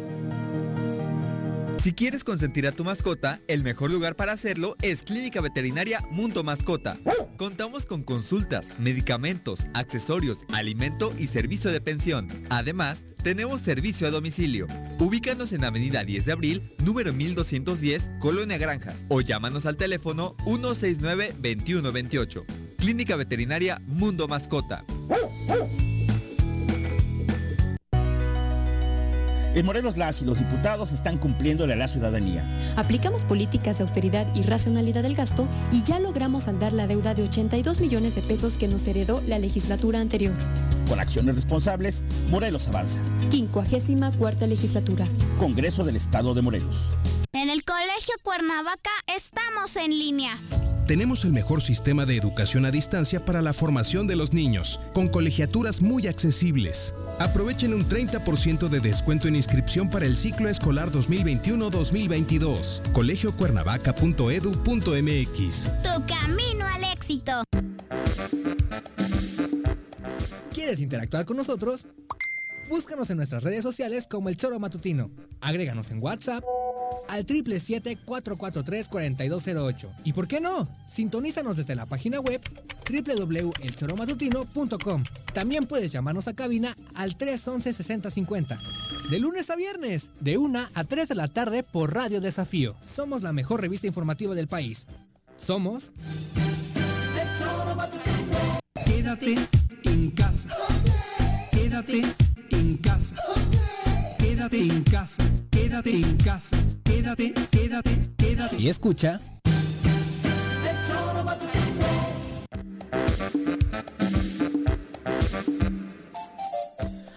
Dos con 12 de la tarde, gracias por continuar con nosotros. Vamos ahora a entrevista. Ya nos acompaña en cabina el diputado José Casas, a quien recibimos con muchísimo gusto en este espacio. Muchísimas ¿Cómo te va, gracias. diputado? Muy buenas tardes. Bien, pues con el placer de estar aquí en este exitoso programa Muchas y que sobre todo que nos abra la puerta para poder estar eh, platicando con los ciudadanos y las ciudadanas morelenses y que nos permitan hacer llegar el mensaje, el trabajo y las críticas también escucharlas. Nos da muchísimo gusto tenerte en cabina. De entrada, hablar del tema del momento. Tú eres de esta zona donde hoy se está llevando a cabo, desafortunadamente, se está eh, viviendo un evento bastante fuerte que es Huitzilac, Sí, es que es el incendio en el paraje de la Gloria. Eh, ¿Qué sabes de, de este tema, diputado? Mira, desde el día de ayer, el, bueno, el incendio lleva más días, Ayer- cuatro días, ayer arreció el tema, ¿no? Eh, sin embargo, he estado en comunicación con la autoridad responsable, que es el presidente de bienes comunales, Luis, eh, José con Luis. Luis, José Luis. Mancilla, Catrín. y con, y con su abogado, con Pepe Hernández. Eh, con ellos he dirigido la ayuda, los esfuerzos, los apoyos, pero sobre todo la información de primera mano de qué está sucediendo allá. Eh, ayer hicimos un llamado en redes sociales, lo cual agradezco a la ciudadanía que nos ayudó a hacer esa presión social con las autoridades para que pudieran estar ya el día de hoy eh, ayudándonos a combatir ese incendio. Eh, hace unos momentos hubo una rueda de prensa a las diez y media de la mañana por la preparatoria de Tres Marías, donde ya con bombo y platillo, con equipo nuevo, se estaba anunciando que se estaba dando el apoyo.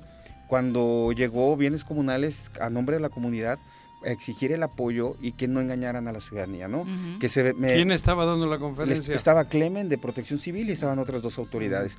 Pero eh, tuvo el valor civil a nombre de la comunidad de decir lo que muchos hemos callado, o algunos han callado, en lo personal no, de ver las ambulancias nuevas ahí paradas y decir, mira, mientras tú estás en tu rueda de prensa con esta ambulancia nueva ahí, las necesitamos para sacar a la gente que se está ahorita teniendo problemas de asfixia, de torceduras y todo, que las estamos sacando con, con los camiones. Entonces necesito que alguien maneje esa ambulancia, se vaya conmigo, Sí, no la foto, en lugar de que estén aquí en la La foto. pinche foto. Entonces, el día de hoy se hizo un ejercicio de presión social a través de las redes sociales. Ya están las autoridades federales, las autoridades estatales, están llegando ya apoyos de municipios. Ya el municipio de Cuernavaca acaba de llevar también una brigada, cosa que agradezco a- al municipio de Cuernavaca que tenga esa delicadeza, esa hermandad con el municipio de Huitzilac. Y bueno, se está atendiendo ahorita el incendio, todavía no se controla, pero afortunadamente ya hay manos que conocen y que llevan el equipo. Porque aquí quiero hacer un paréntesis muy breve, Juanjo se critica a la gente de Huitzilac que por qué un ciudadano va a atender el incendio si no tiene la capacidad ni el, ni, ni, ni El adiestramiento. adiestramiento y el equipo. Ujú. Sin embargo, por décadas Huitzilac ha atendido los temas de los incendios forestales. Mucha de la gente de ahí trabajaba en lo que era antes la forestal, Sí, sí. este, todo el tema de la rural, pero además conocen los parajes, los senderos, los veneros, los, los, eh, la geografía del lugar. Eh, pero también, si la autoridad no va a hacerle frente, eh, son los ciudadanos arriesgando su vida así. Gracias a Dios hasta el día de hoy eh, no tenemos heridos, no hay ninguna tragedia. Hace 25 años, Juanjo, hubo una gran tragedia donde fallecieron gente de Huitzilac y de Ocuilan. Y en Tepoztlán, que Y son eh, primos hermanos, en Exacto. todo el corredor Chichinochín, ahí hubo muertos. Sí, Hace entonces- Cuatro, cinco, seis años, digo. Lo ha habido, pero, pero la gente entra con ese amor que le tiene al Claro, bosque. ajá. Entonces, qué bueno que ahorita ya entraron las autoridades federales, las estatales, estaban haciendo sobrevuelos. Hace rato hablé con, con Catrín, ya están analizando. He pedido al gobernador que a través del secretario de gobierno haga la declaratoria de desastre natural. Porque, Están en el club de golf Cuernavaca jugando golf. mira nada Ahí, más. ahí podías verlos. Pues mira, ya se los mandé vía lo digo electrónica de porque corazón. Ahí están, cabrón. cuando llega un oficio de Pepe Casas al Palacio de Gobierno sale la instrucción que no se reciba Ah. para que no tenga sello y que sea vía electrónica. Pero ¿no? ahora está el torneo de golf Infinitum en el club de golf Cuernavaca. Entrégales el escrito ahí. Por favor, yo sé que hay auditorio de Juanjo, Mm. de Viri, que están ahí. Si le pueden decir al gobernador que le acabamos de entregar un oficio Ah. y que el incendio está terrible y que en tiempos de COVID ese ese ese humo que se está generando Claro, lastima empeora la y situación. empeora la situación de las vías respiratorias. Pero ¿a qué le adjudicas, eh, diputado? Para cualquiera con dos dedos de frente sería, hay un incendio, pongo a mi equipo a apagarlo. Pues mira, Porque Morelos tiene un equipo aparte, gente muy capacitada en ese tema. Los acatuches son un grupo de personas que tienen años y años de experiencia en este tema, porque no fueron enviados desde el inicio. esa pregunta yo se la quisiera hacer al gobernador ahorita a través de tu programa. Se la haré por escrito. La semana que entra se lo haré llegar por escrito o, o vía voz desde la tribuna. Pero a veces son. Pareciera, mira, yo, yo he sido muy criticado por la postura que ha asumido en el Congreso. Pero a través de las ruedas de prensa y de las posturas en el, en el, en el Congreso y a medios responsables como ustedes, eh, podemos llegar a la ciudadanía. Estamos obligando a través de la ciudadanía que se pongan a trabajar. Ahí está. Hasta ayer no había reacción, hoy ya hay reacción, Juanjo. Eh, agradezco mucho a la ciudadanía de Huitzilac que también tuvo ese valor de redes sociales denunciar que no había el apoyo que se estaba diciendo. Tenemos amigos ahí que, sí, ¿no? sí. que nos como estos Y- chicos, ¿cómo se llaman? Y como dices, Viri, este, ¿cómo ayer que amaneció, Huitzilin. Ayer que amaneció, había una neblina de Sí, humo claro. que a todos nos surgían los ojos, que era obvio que algo estaba pasando en Huitzilac. Ujú. Entonces, Juanjo, tú eres ya este vecino de allá y, y tú sabes cómo, cómo son los, Estuve los con temas Catrín allá. estos todo el día en Ah. comunicación, estuve en el lugar, bueno, muy el bien. lugar, no, no en las llamas, ¿no? Pero Sí. pero sí. Y además con cariño y con y con el amor que siento porque hay que salvar Huitzilac, cabrón. En todos los sentidos. Está hermoso. Ahora, Sí. bien lo, bien lo mencionas, el, el tiempo de respuesta no ha sido el adecuado. Al final, los ciudadanos tuvieron que salir, bien lo mencionas, tienen la capacidad, pero al final requieren de apoyo.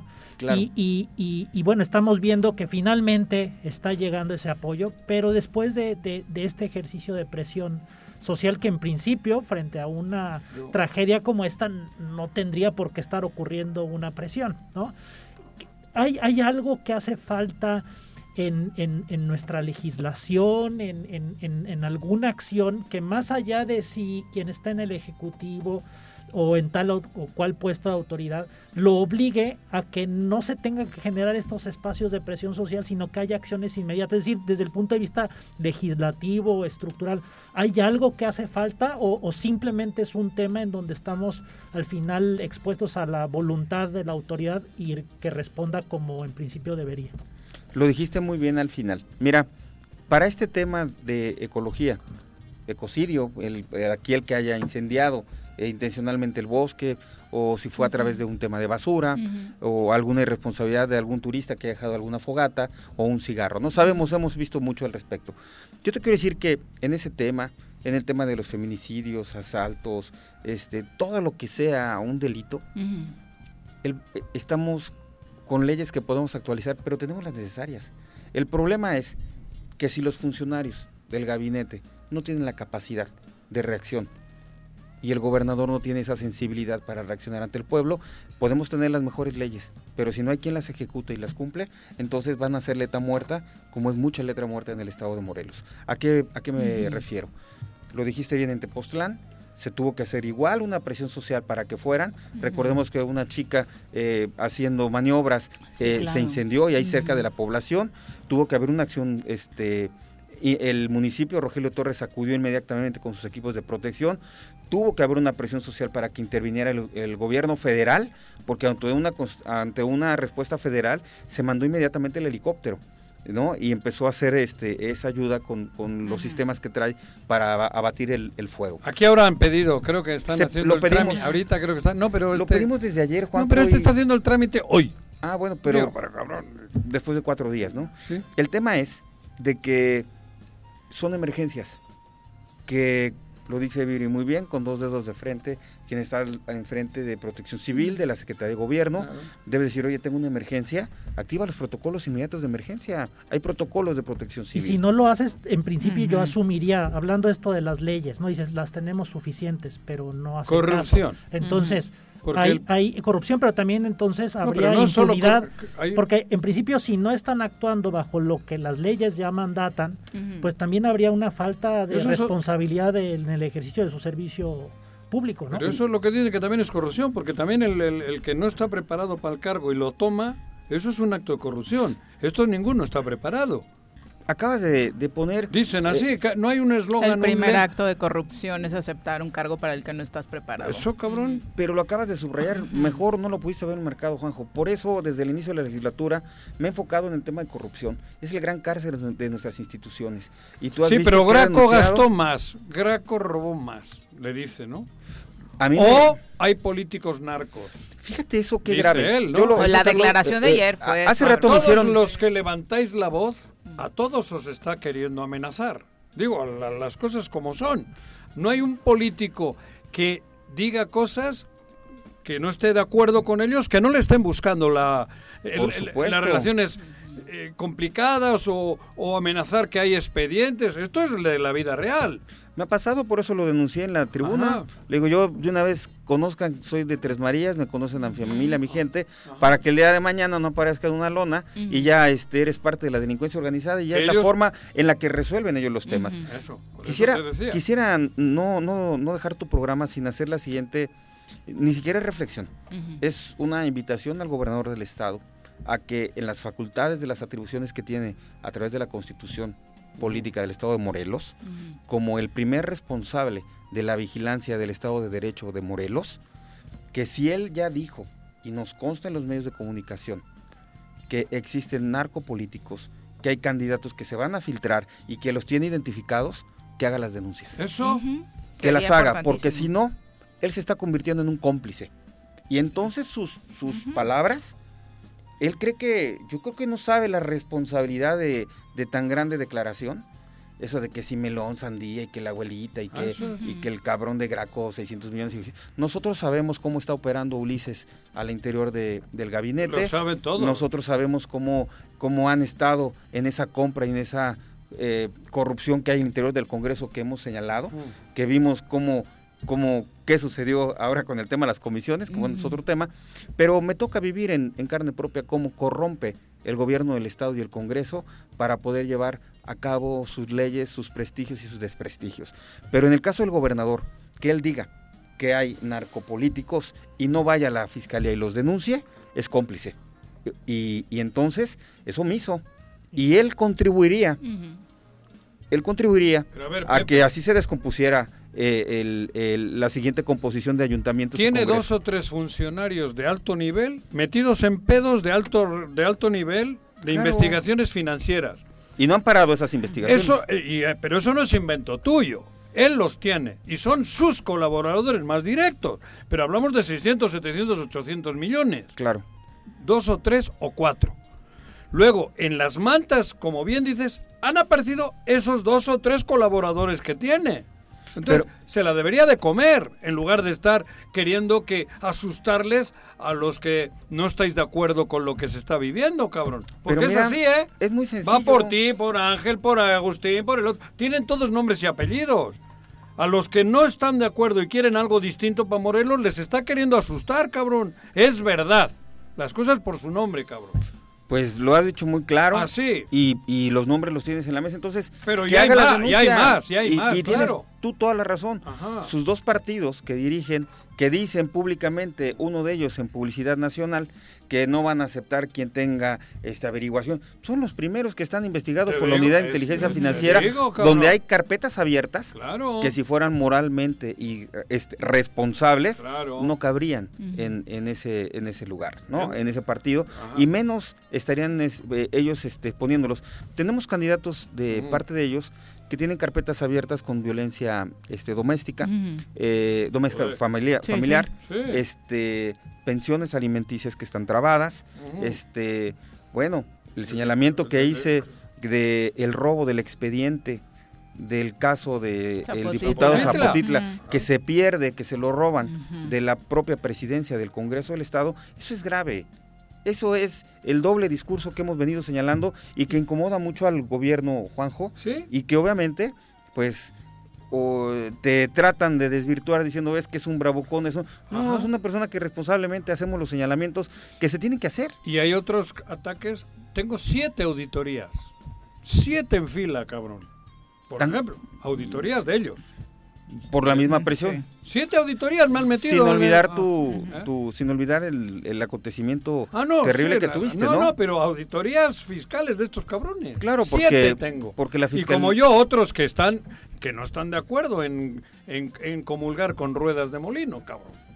Pero Pepe, vienen las elecciones. A mí me duele que haya gente progresista, de izquierdas, con, con el- supuestamente una identidad de, de- de- de- de- eso, de, querer cambiar el país, cabrón. Y están pidiendo que votemos por Argüelles, cabrón. Fíjate O que por alguno similar. ¿Dónde vamos a parar? Digo, yo no quiero decir que, que, que el PT o que el otro, el de la moto, pero es triste ver a gente, no digo morena en el contexto general, pero gente que, que uno cree que sí está en esa ideología y que esté pidiendo ya el voto desde ahorita para Argüelles. Cabrón, ¿qué significa Argüelles? Todo eso que estás diciendo. y significa Hablo el del significado, ¿eh? No, hombre, es que eso es terrible, Juanjo. Ajá. Yo lo denuncié en el tema de el tema de la- ahora con las candidaturas, este, condicionadas a, a caminar y, y callar y tener que eh, desistirte de las denuncias que están. Eso es incongruente con, con el pueblo, con la gente, con lo que hemos venido nosotros manifestando. Y el día de hoy, eh, ver un Jorge Argüelles que intente eh, gobernar la capital cuando no tiene ni idea, cuando inclusive, fíjate, eh, yo lo decía en una forma eh, irónica, pero lastima. Eh, se, se publicó en una taquería que yo creo que era la primera vez, ahí en Plan de Ayala. Lo que no dijo es que tenía 15 escoltas Alrededor. alrededor con el taco de, de- de este Sí, eh, claro. el taquero, ¿no? Nosotros estamos en la calle sin escoltas con la gente como Te asaltaron el otro día, ¿no? en Nos los decías, taquitos sí. Cepi, que saludos Sí. Cepi, perdón, pero ahí en los taquitos una taquería muy modesta, pues ahí llegaron y ahí a ver presta el teléfono, el, el reloj y, y pues entregas tus pertenencias sin mayor resistencia, no es o es el reloj o es la vida. Pero uno anda así Pero primero, como qué terror vivir así. ¿no? ¿no? O el este, eh, uno de sus comerciales que todavía se atreven a, sa- a sacar la gran producción de, de empresas que inclusive trabajan para eh, series televisivas, para armar un comercial hablando de Cuernavaca y de su pobreza, y escogen Flores Magón, la unidad Morelos, sitiaron Ujú. eh, to- la Flores Magón, la unidad, y lo único que hizo, lo único que hizo es darle la vuelta al, al perímetro de la, de la unidad, como si no cono- conociéramos nosotros nuestro Cuernavaca. Como Netflix la semana pasada que estuvo en el centro, ¿no? Yo le decía que lo invitaba a que camináramos en Altavista, a Ujú. que camináramos en la Lagunilla, que fuéramos a Flores Magón sin escoltas. ¿Y qué responsabilidad tenemos Vete los, al club los de golf, ahí los tiene, hay 60 escoltas ahora. ¿Qué responsabilidad, Ya lo dijiste qué 20 veces. responsabilidad 60, tenemos, cabrón. los, Terrible. tenemos los morelenses? Digo, para mí, como ciudadano, yo no veo un, un Morelos que netamente pueda decir está mejor que hace 10 años o que hace 20 años. No me, me siento estancado, ¿no? Y incluso a veces como que hundiéndonos cada vez más. Eh, y bueno, las elecciones siempre son una oportunidad para cambiar eso al menos desde la instancia ciudadana. Eh, ¿Cuál es la reflexión que los que los morelenses tienen que tener ante estas circunstancias y sobre todo ante una oportunidad en, en lo que es la, la acción política? Yo confío en que esta pandilla de aventureros extranjeros, y hablo de extranjeros en el estado porque tenemos extranjeros muy valiosos que han venido a No hacer me mires negocio a y mí, todo, no hay todo, todo, No, no. Pero No mira, creo que lo piense. eh, No, ya sé. esta pandilla que está asaltando el gobierno del estado de manera legal eh, nos está ayudando, está obligando a que el morelense, ya no más hablo del cuerna, el morelense tome conciencia y no permitamos que vuelva a suceder. Y Morelos ya, ya hizo un primer ejercicio de saber definir y diferenciar su voto. ¿Cómo lo hizo las elecciones pasadas?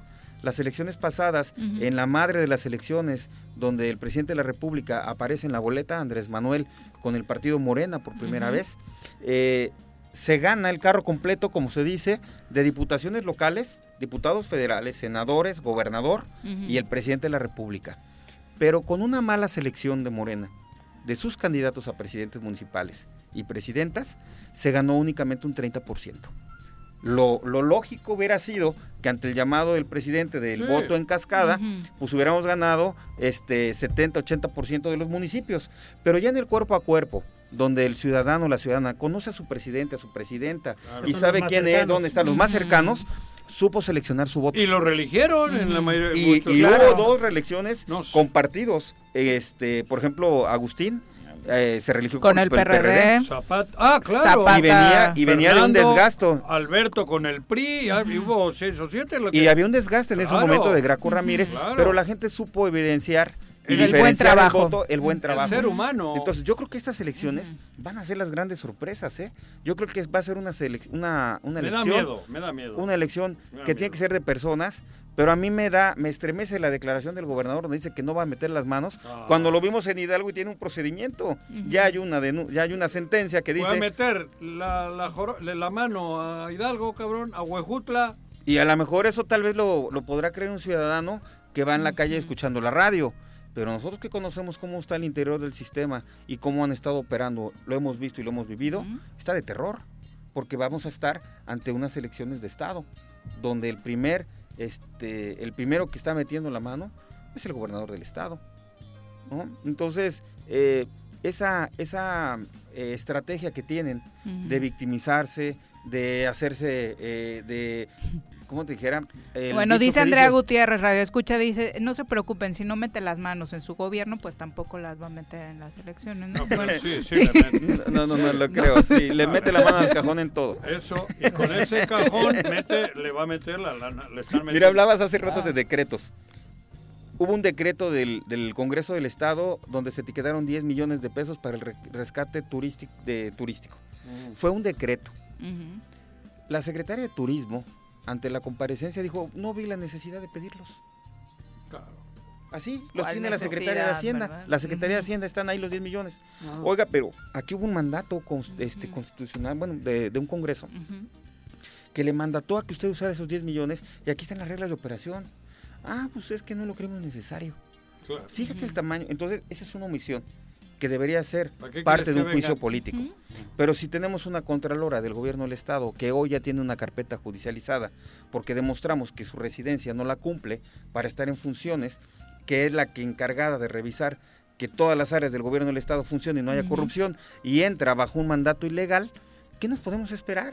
Si Claro. quien debería ser quien diera el ejemplo entra a través de la ilegal- ilegalidad y que ya está demostrado porque la carpeta ya se encuentra en manos del tribunal con, con toda la documentación que comprueba. Esperemos no se va que a la... perder, no se va a perder. Yo espero que no, esperemos que la semana próxima ya le estén dando su audiencia de, de- de imputación de, de, este, de responsabilidad y que ¿A yo quién? confío a la Contralora del Gobierno del Estado.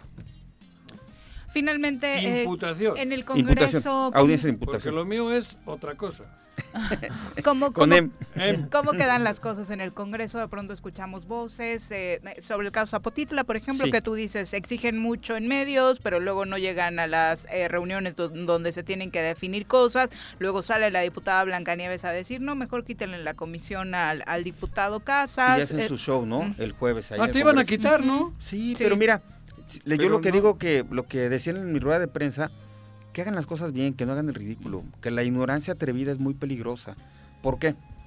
Tomaron las facultades de la Junta Política, hicieron una simulación de un acto jurídico ante el Congreso, ante el Pleno, donde decían que se reconfiguraban las comisiones pero jamás dijeron a José Casas se le remueve, a José Casas se le quita porque se le acreditó que no trabaja. O, no, nada más hicieron un tema, borraron con una goma eh, que era presidente, eh, sin facultades para hacerlo, con 11 votos. Si hubieran sido 14 votos, pues bueno, es el mandato de un pleno soberano y, se podría justificar porque es un mandato de un pleno.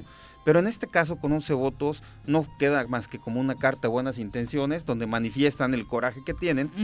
Eh, y, lo que llama la atención aquí es que tenían 10 votos, el número 11 lo logran con un convencimiento y una negociación con Marcos Zapotitla. Precisamente con el que habían ya eh, interrumpido tres sesiones por su presencia y todo ese rollo. Y te explico, la diputada Blancanieves, de siete sesiones que hubo en la Comisión de Gobernación para el caso de Marcos Zapotitla, personalmente solamente asistió a una.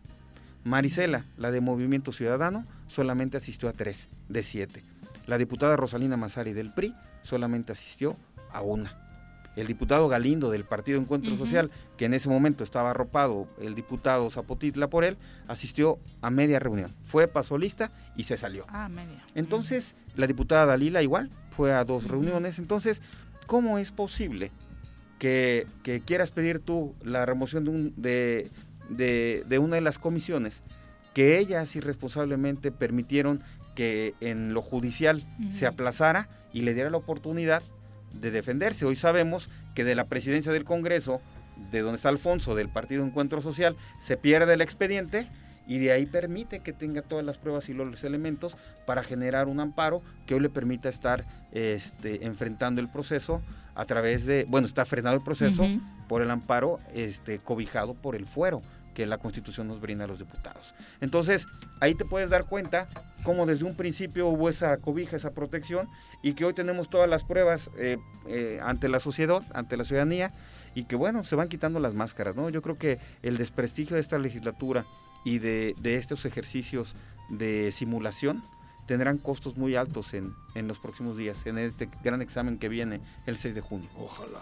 Diputado, pues muchas gracias por acompañarnos. ahorita sí, claro, y eres candidato, o sea, puedes eso eh, soy soy este diputado y, soy aspirante a, diputado. las calificaciones se darán ah. sábado domingo que el INPEPAC califique las las candidaturas ah. y entonces ya podremos formalmente ser candidatos. ¿Y tienes que dejar el cargo?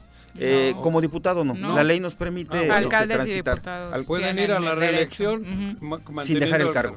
Trabajando después de horas, ¿o cómo es eso? Lo que pasa es que un congreso no tiene un horario, un diputado ah. no tiene un horario. Ah. ¿Cuál sería el horario de un diputado? Si, si, eres, por ejemplo, comisión de gobernación. Digo yo, cabrón. este... Pero mejor me callo. bueno, voy a omitir lo que acaba de decir. Coordinos el horario de un secretario. el de los secretarios, ahora, de, Estaban en el hoyo 4 a las 10 de la mañana hoy. en el hoyo 4. De los secretarios de, en el... de, Ah, no, Graco, mira. Creí que era Graco el culpable de eso, pero no. Mira, un, es un Morelos tan bonito que tenemos y hoy me duele mucho lo que te voy a decir, pero mm. hoy amanece oliendo a, a incendio, a humo. Y, a y antier amaneció oliendo a sangre. Eso te digo. Entonces, eh, más de 22 asesinatos en menos de 70 Hoy ha habido tres esta noche. Es grave. Hace poco. las estadísticas los de Lomas de Cortés. Entonces, Guarneros dice que no hay tráfico de armas. Y te voy a dar otro, otro dato este, revelante muy trascendente. 107 robos de vehículos en un mes. Y únicamente se han recuperado 6. Es decir, tenemos más de 90 vehículos robados en vía pública, tenemos más de 90 familias que fueron despojadas de sus autos y, no hay prevención. No hay quien te, quien te ayude, con quien puedas tú cobijarte y respaldarte jurídicamente. Diputado, muchas gracias por acompañarnos. Muy buenas tardes. Son las 2.39. A, a luchar por Huitzilac. Regresamos. Un día como hoy. 31 de marzo de 1727. Fallece Isaac Newton, científico y filósofo inglés, autor de los Philosophae Naturales Principia Mathematica, más conocido como los Principia, donde describió la ley de gravitación universal y estableció las bases de la mecánica clásica, mediante las leyes que llevan su nombre.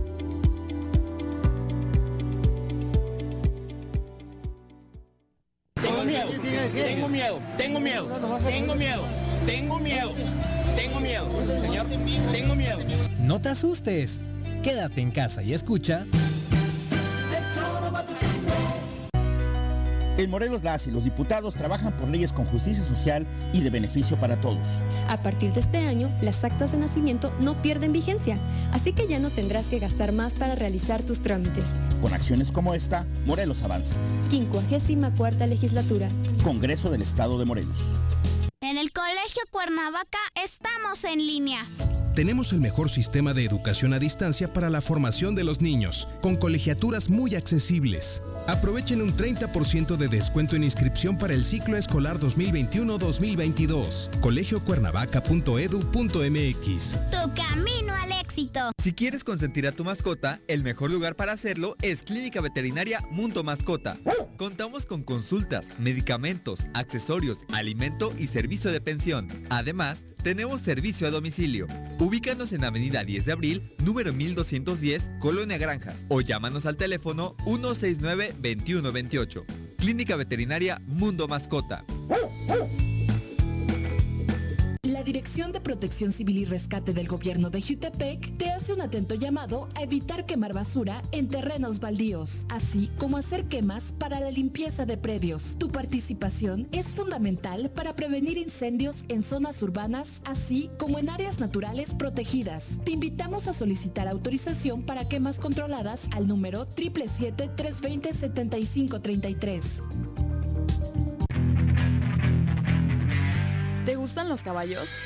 ¿Tienes uno? ¿Sabes montar? ¿No? ¿Quieres aprender? Conoce los beneficios de hacerlo en Rancho de la Media Luna en Huitzilac. Contáctanos al 777-155-1062.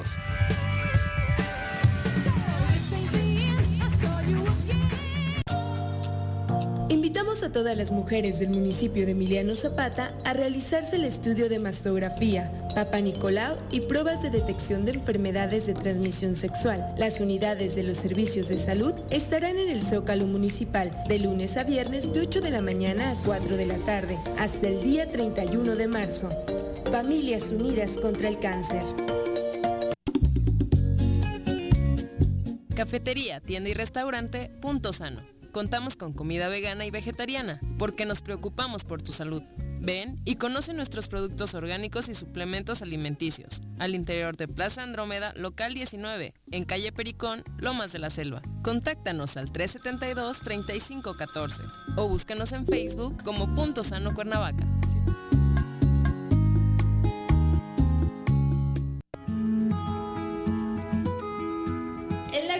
Y el DIF Ayala invita a la población a participar en la campaña Nos va bien haciendo el bien, la cual realizará exámenes de detección de cataratas, enfermedades de retina y nervio óptico.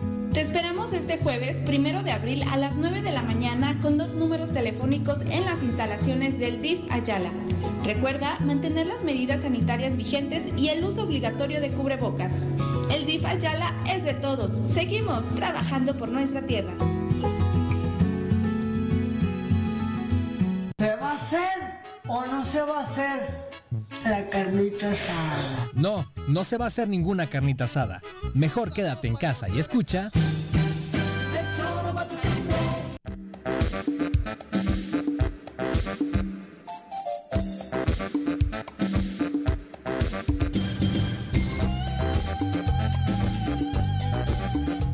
Gracias por continuar con nosotros. Eh, les queremos compartir que el pasado miércoles 24 de marzo se realizó de manera virtual un conversatorio organizado por la empresa Esperanza Silver de México, el Consejo Coordinador Empresarial en Morelos y la Asociación de Industriales y Empresarios de nuestra entidad. En la inauguración de este encuentro se contó con la presencia virtual de Francisco Cervantes, presidente nacional de la Confederación de Cámaras Industriales de los Estados Unidos Mexicanos, la CONCAMIN, quien destacó la importancia de que Morelos pueda incursionar en la minería de plata y oro.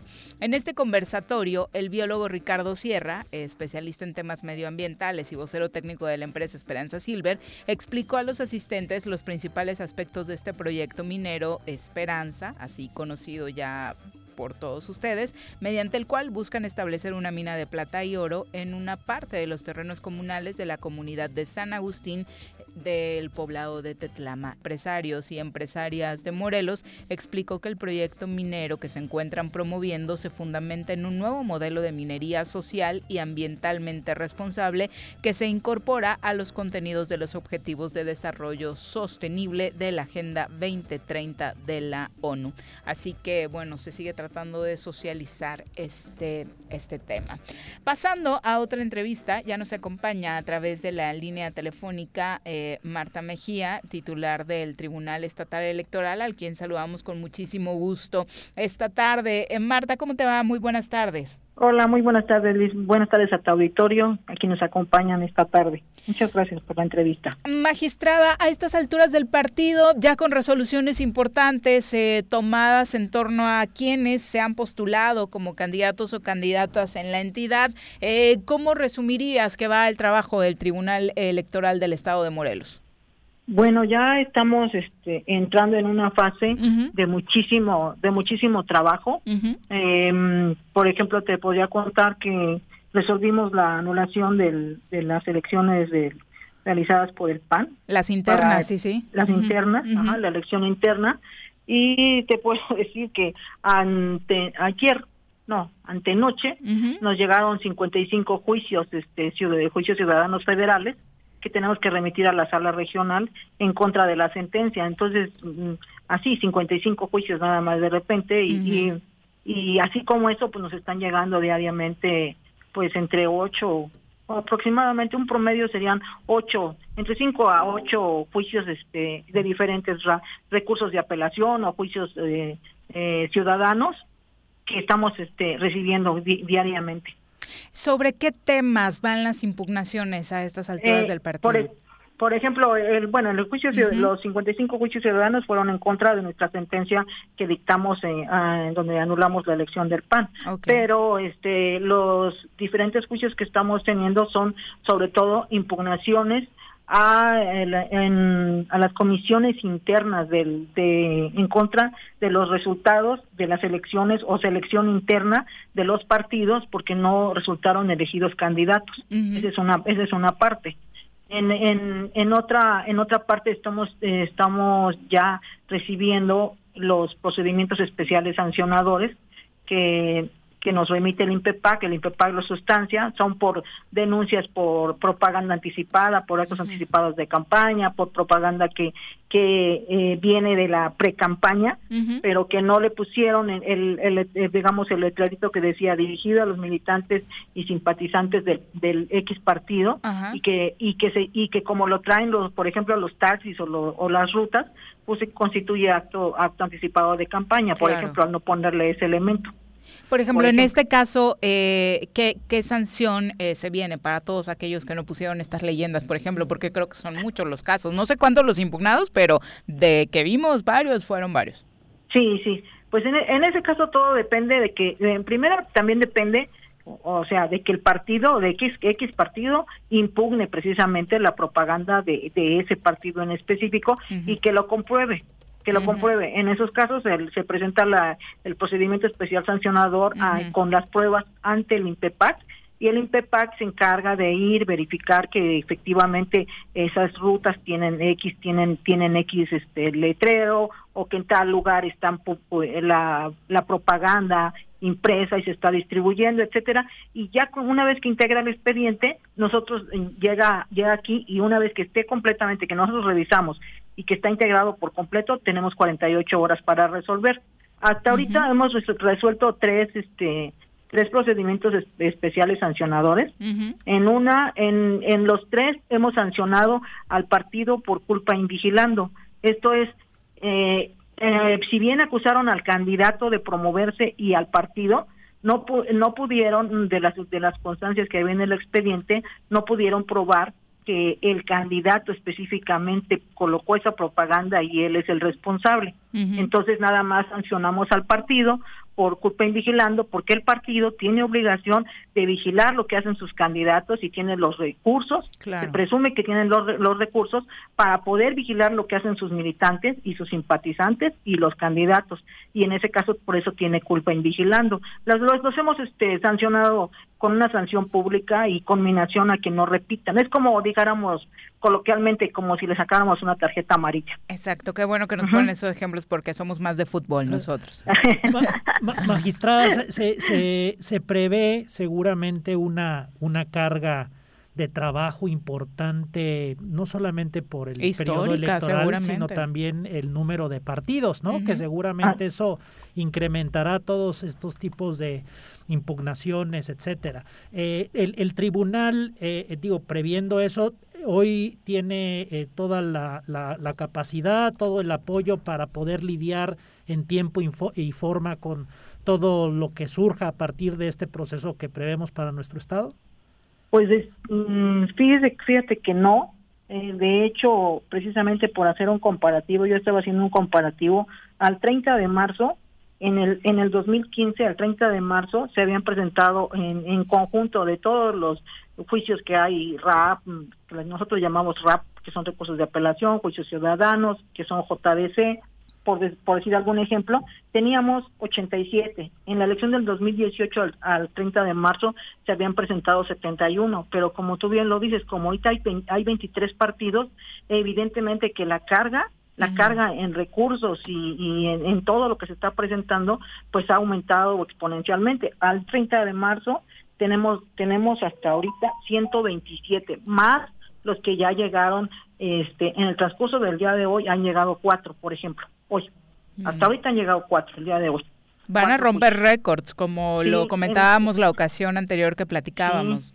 Así es, y por eso, eh, si me preguntas de que si estamos preparados, pues eh, somos 48 personas en el tribunal, para que se den una idea. Conmigo en cada ponencia, con, con cada magistrado, somos siete siete personas en ponencia y tenemos la Secretaría General que también tiene y la Dirección Administrativa. Eso es este, lo que compone el tribunal. Nosotros estamos este, eh, eh, pidiendo, y por eso eh, interpusimos el juicio electoral en la sala superior, contra la omisión de, de, darnos una ampliación de presupuesto. Necesitamos de verdad que, que, que nos que nos asignen una ampliación porque realmente no no podemos o sea necesitamos ya contratar gente aparte pues es un problema general que pasa en el estado que no hay gente capacitada en materia electoral, así que la gente que contratamos la tenemos que capacitar primero para que nos pueda ayudar. Y, y hay mucha, muy poca gente que sabe resolver en materia electoral. Mm. Es muy poca, realmente, porque la materia electoral digamos que es muy especializada, ¿no? Ajá, si es especializada, ni siquiera se enseña como materia, por ejemplo, en las universidades, como materia. Hay materia este, optativa, por ejemplo, yo en la UNAM la cursé de manera optativa, pero porque yo la era era opción. Tu elección. Pero, sí. pero pero como materia, materia eh, no no no existe.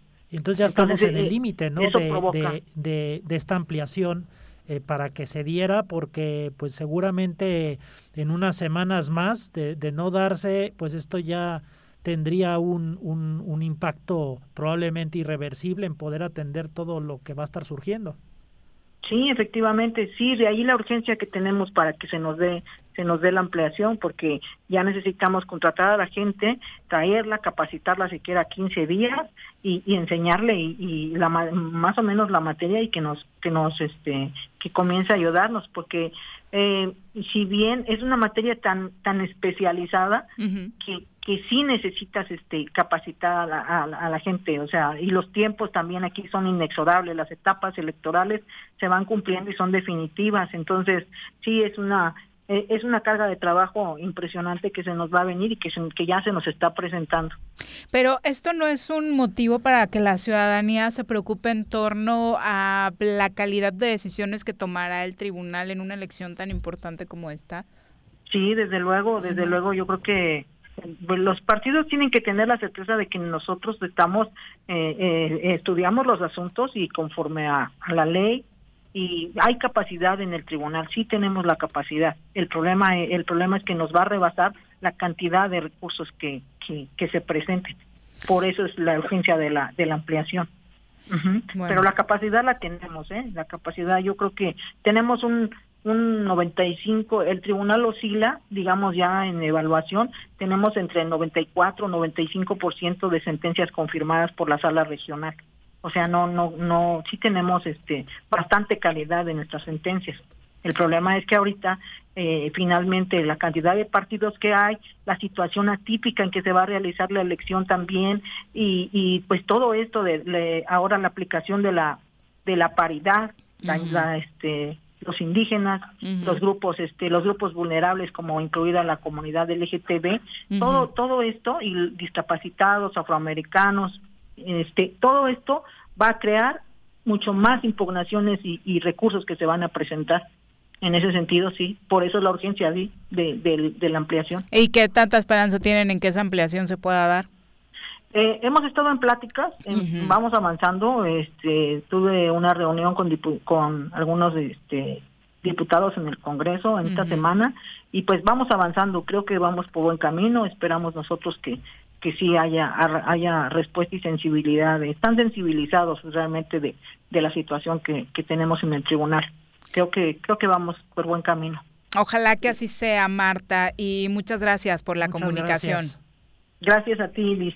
Un Hasta abrazo. luego. Hasta luego. Hasta luego. Hasta- Bueno, pues es una situación bien complicada, porque justo lo hablábamos hace un momento con, con Marco, ¿no? Eh, en su experiencia en toda esta etapa en el INE, eh, es bien difícil, por supuesto, eh, ganar la credibilidad de la gente, porque esto al final, si una institución electoral tiene credibilidad, pues hace que la gente salga a votar sabiendo que su voto va a contar realmente, pero ante todas estas eh, situaciones que eh, se dan, como la falta de presupuesto para contratar a gente realmente capacitada, te genera un poco de duda, ¿no? Sí, es muy, Mm. es muy fácil el, el de pronto pues regresar a, a un pensamiento donde pues no vale la pena votar porque pues, ya está decidido, ¿no? Y de alguna forma no sirve de nada, ¿no? Que creo que bueno, ya por varios años este, pues hemos ido trascendiendo, pero al final es una cultura democrática pues todavía muy verde, muy frágil, que, que cualquier acción que le deje al ciudadano la percepción de que su voto al final no va a contar,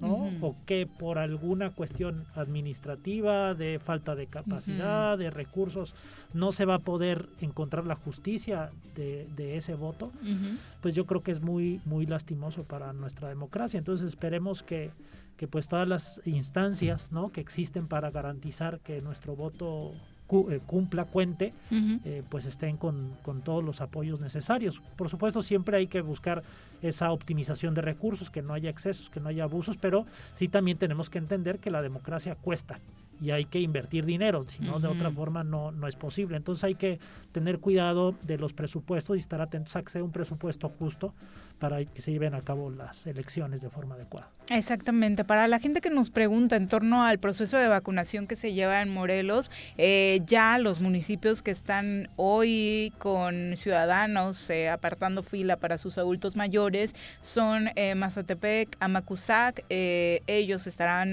recibiendo el sistema de vacunación para adultos mayores mañana. Eh, 1 y 2 de abril, así que bueno, ya en estos municipios de la zona sur de la entidad empieza a darse como todo esto que hemos visto en otros municipios, ¿no? De apartar lugar, tra- llevar la silla afuera del sitio donde te que- están, eh, aunque la, la invitación por supuesto, y hay muchas experiencias en torno a ello, es de, se están llevando, la verdad es que en el 90% de los casos las vacunas suficientes. Eh, no es necesario pernoctar. Eh, la verdad es que con llegar temprano me parecería básico y es a lo que están invitando las autoridades, ¿no? Y, y yo creo que también invitar sobre todo a las autoridades, lo hemos comentado en otras ocasiones, las más cercanas, las que conocen, ¿no? A las autoridades municipales, pues hacer un trabajo también de cercano, de comunicación, de pues también vigilar que como se lleven a cabo estas filas, etcétera, pues también sean las mejores condiciones, en Claro. la forma más cómoda, porque yo creo que algo que ha pegado mucho es que no se atiende adecuadamente a la ciudadanía y a veces ni siquiera en lo más simple que es estar comunicando, Claro. ¿no? Creo, por ejemplo, de lo que de lo poco que he visto muy diferente a lo que ocurrió aquí en Cuernavaca, eh, creo que por ejemplo en, en- Jojutla creo que han hecho un, un buen trabajo Ujú. de, de estar cuidando a la gente, ¿no? Porque Ujú. pues también a veces puedes comunicar, pero la gente está desesperada y se va a ir a formar. Bueno, a veces no cuesta nada el estar atentos a que sea con sillas, a que haya carpas, en fin, que se haga ese trabajo, ¿no? Yo creo Claro. que yo creo que lo vale Y bueno, pues por supuesto estar pidiendo y buscando más y más vacunas porque pues nos hacen falta muchísimas. Sí, vamos, la verdad es que para la cantidad de ciudadanos que tiene nuestro país bastante atrasaditos, fabulosamente se va avanzando con los adultos mayores. Ojalá que poco a poco eh, las segundas dosis para ellos y las vacunas para nosotros, el resto de la población, pues vayan llegando. Porque hablando del COVID, precisamente otro alcalde de Cuernavaca ha dado positivo, alcalde de Morelos, perdón, ha dado positivo, es el alcalde de Tepoztlán, eh, que anunció a través de un comunicado, amigas y amigos de Tepoztlán, desafortunadamente debido a las actividades que tengo que desempeñar, les informo que he sido diagnosticado con positivo a la prueba de COVID-19, así que Rogelio Torres Ortega, presidente municipal de Tepoztlán, ha dado positivo según anuncia ahora, que bueno, son noticias que vienen siendo el pan nuestro de cada día. Y desafortunadamente eh, nos enteramos también que en un accidente automovilístico, el síndico de Tlayacapan, Erasmo Mendoza Pedraza, perdió la vida eh, hace unas horas. El accidente ocurrió sobre la carretera Meca-Meca-Cuautla, a la altura del centro asturiano, en el municipio de Tlatlaucan. Al lugar llegaron elementos de rescate y seguridad. Y bueno, desafortunadamente en este accidente automovilístico perdió la vida el día de hoy. Lamentable. Lamentable, por supuesto. Nosotros ya nos vamos, mm, querido doctor, muchas gracias por acompañarnos. Gracias, un gusto estar aquí con ustedes. Cuídense mucho, por favor, todos en este periodo vacacional. Tú también, por supuesto. ¿Sigues con clases? Eh, virtuales. Bueno, ahorita ya estamos vacaciones, vacaciones de Semana Santa. Trabajando, seguimos trabajando en la ciencia, eso no para, pero un poquito de descanso de clases y ya pronto. Nunca viene mal, por supuesto. Muchas gracias por acompañarnos. Nosotros ya nos vamos. Mañana platicamos de este triunfo de México en el preolímpico. México se coronó eh, es tricampeón en este preolímpico de la CONCACAF. Venció en penales a Honduras y bueno, ya teníamos el boleto a Tokio 2021. Nada más lo refrendamos llegando como campeones cosa que por supuesto nos pone muy contentos. Es una, es una gran camada esta que tiene Jaime Lozano. Ojalá logre cosas muy positivas en las Olimpiadas. Ya nos vamos, que tengan extraordinaria tarde.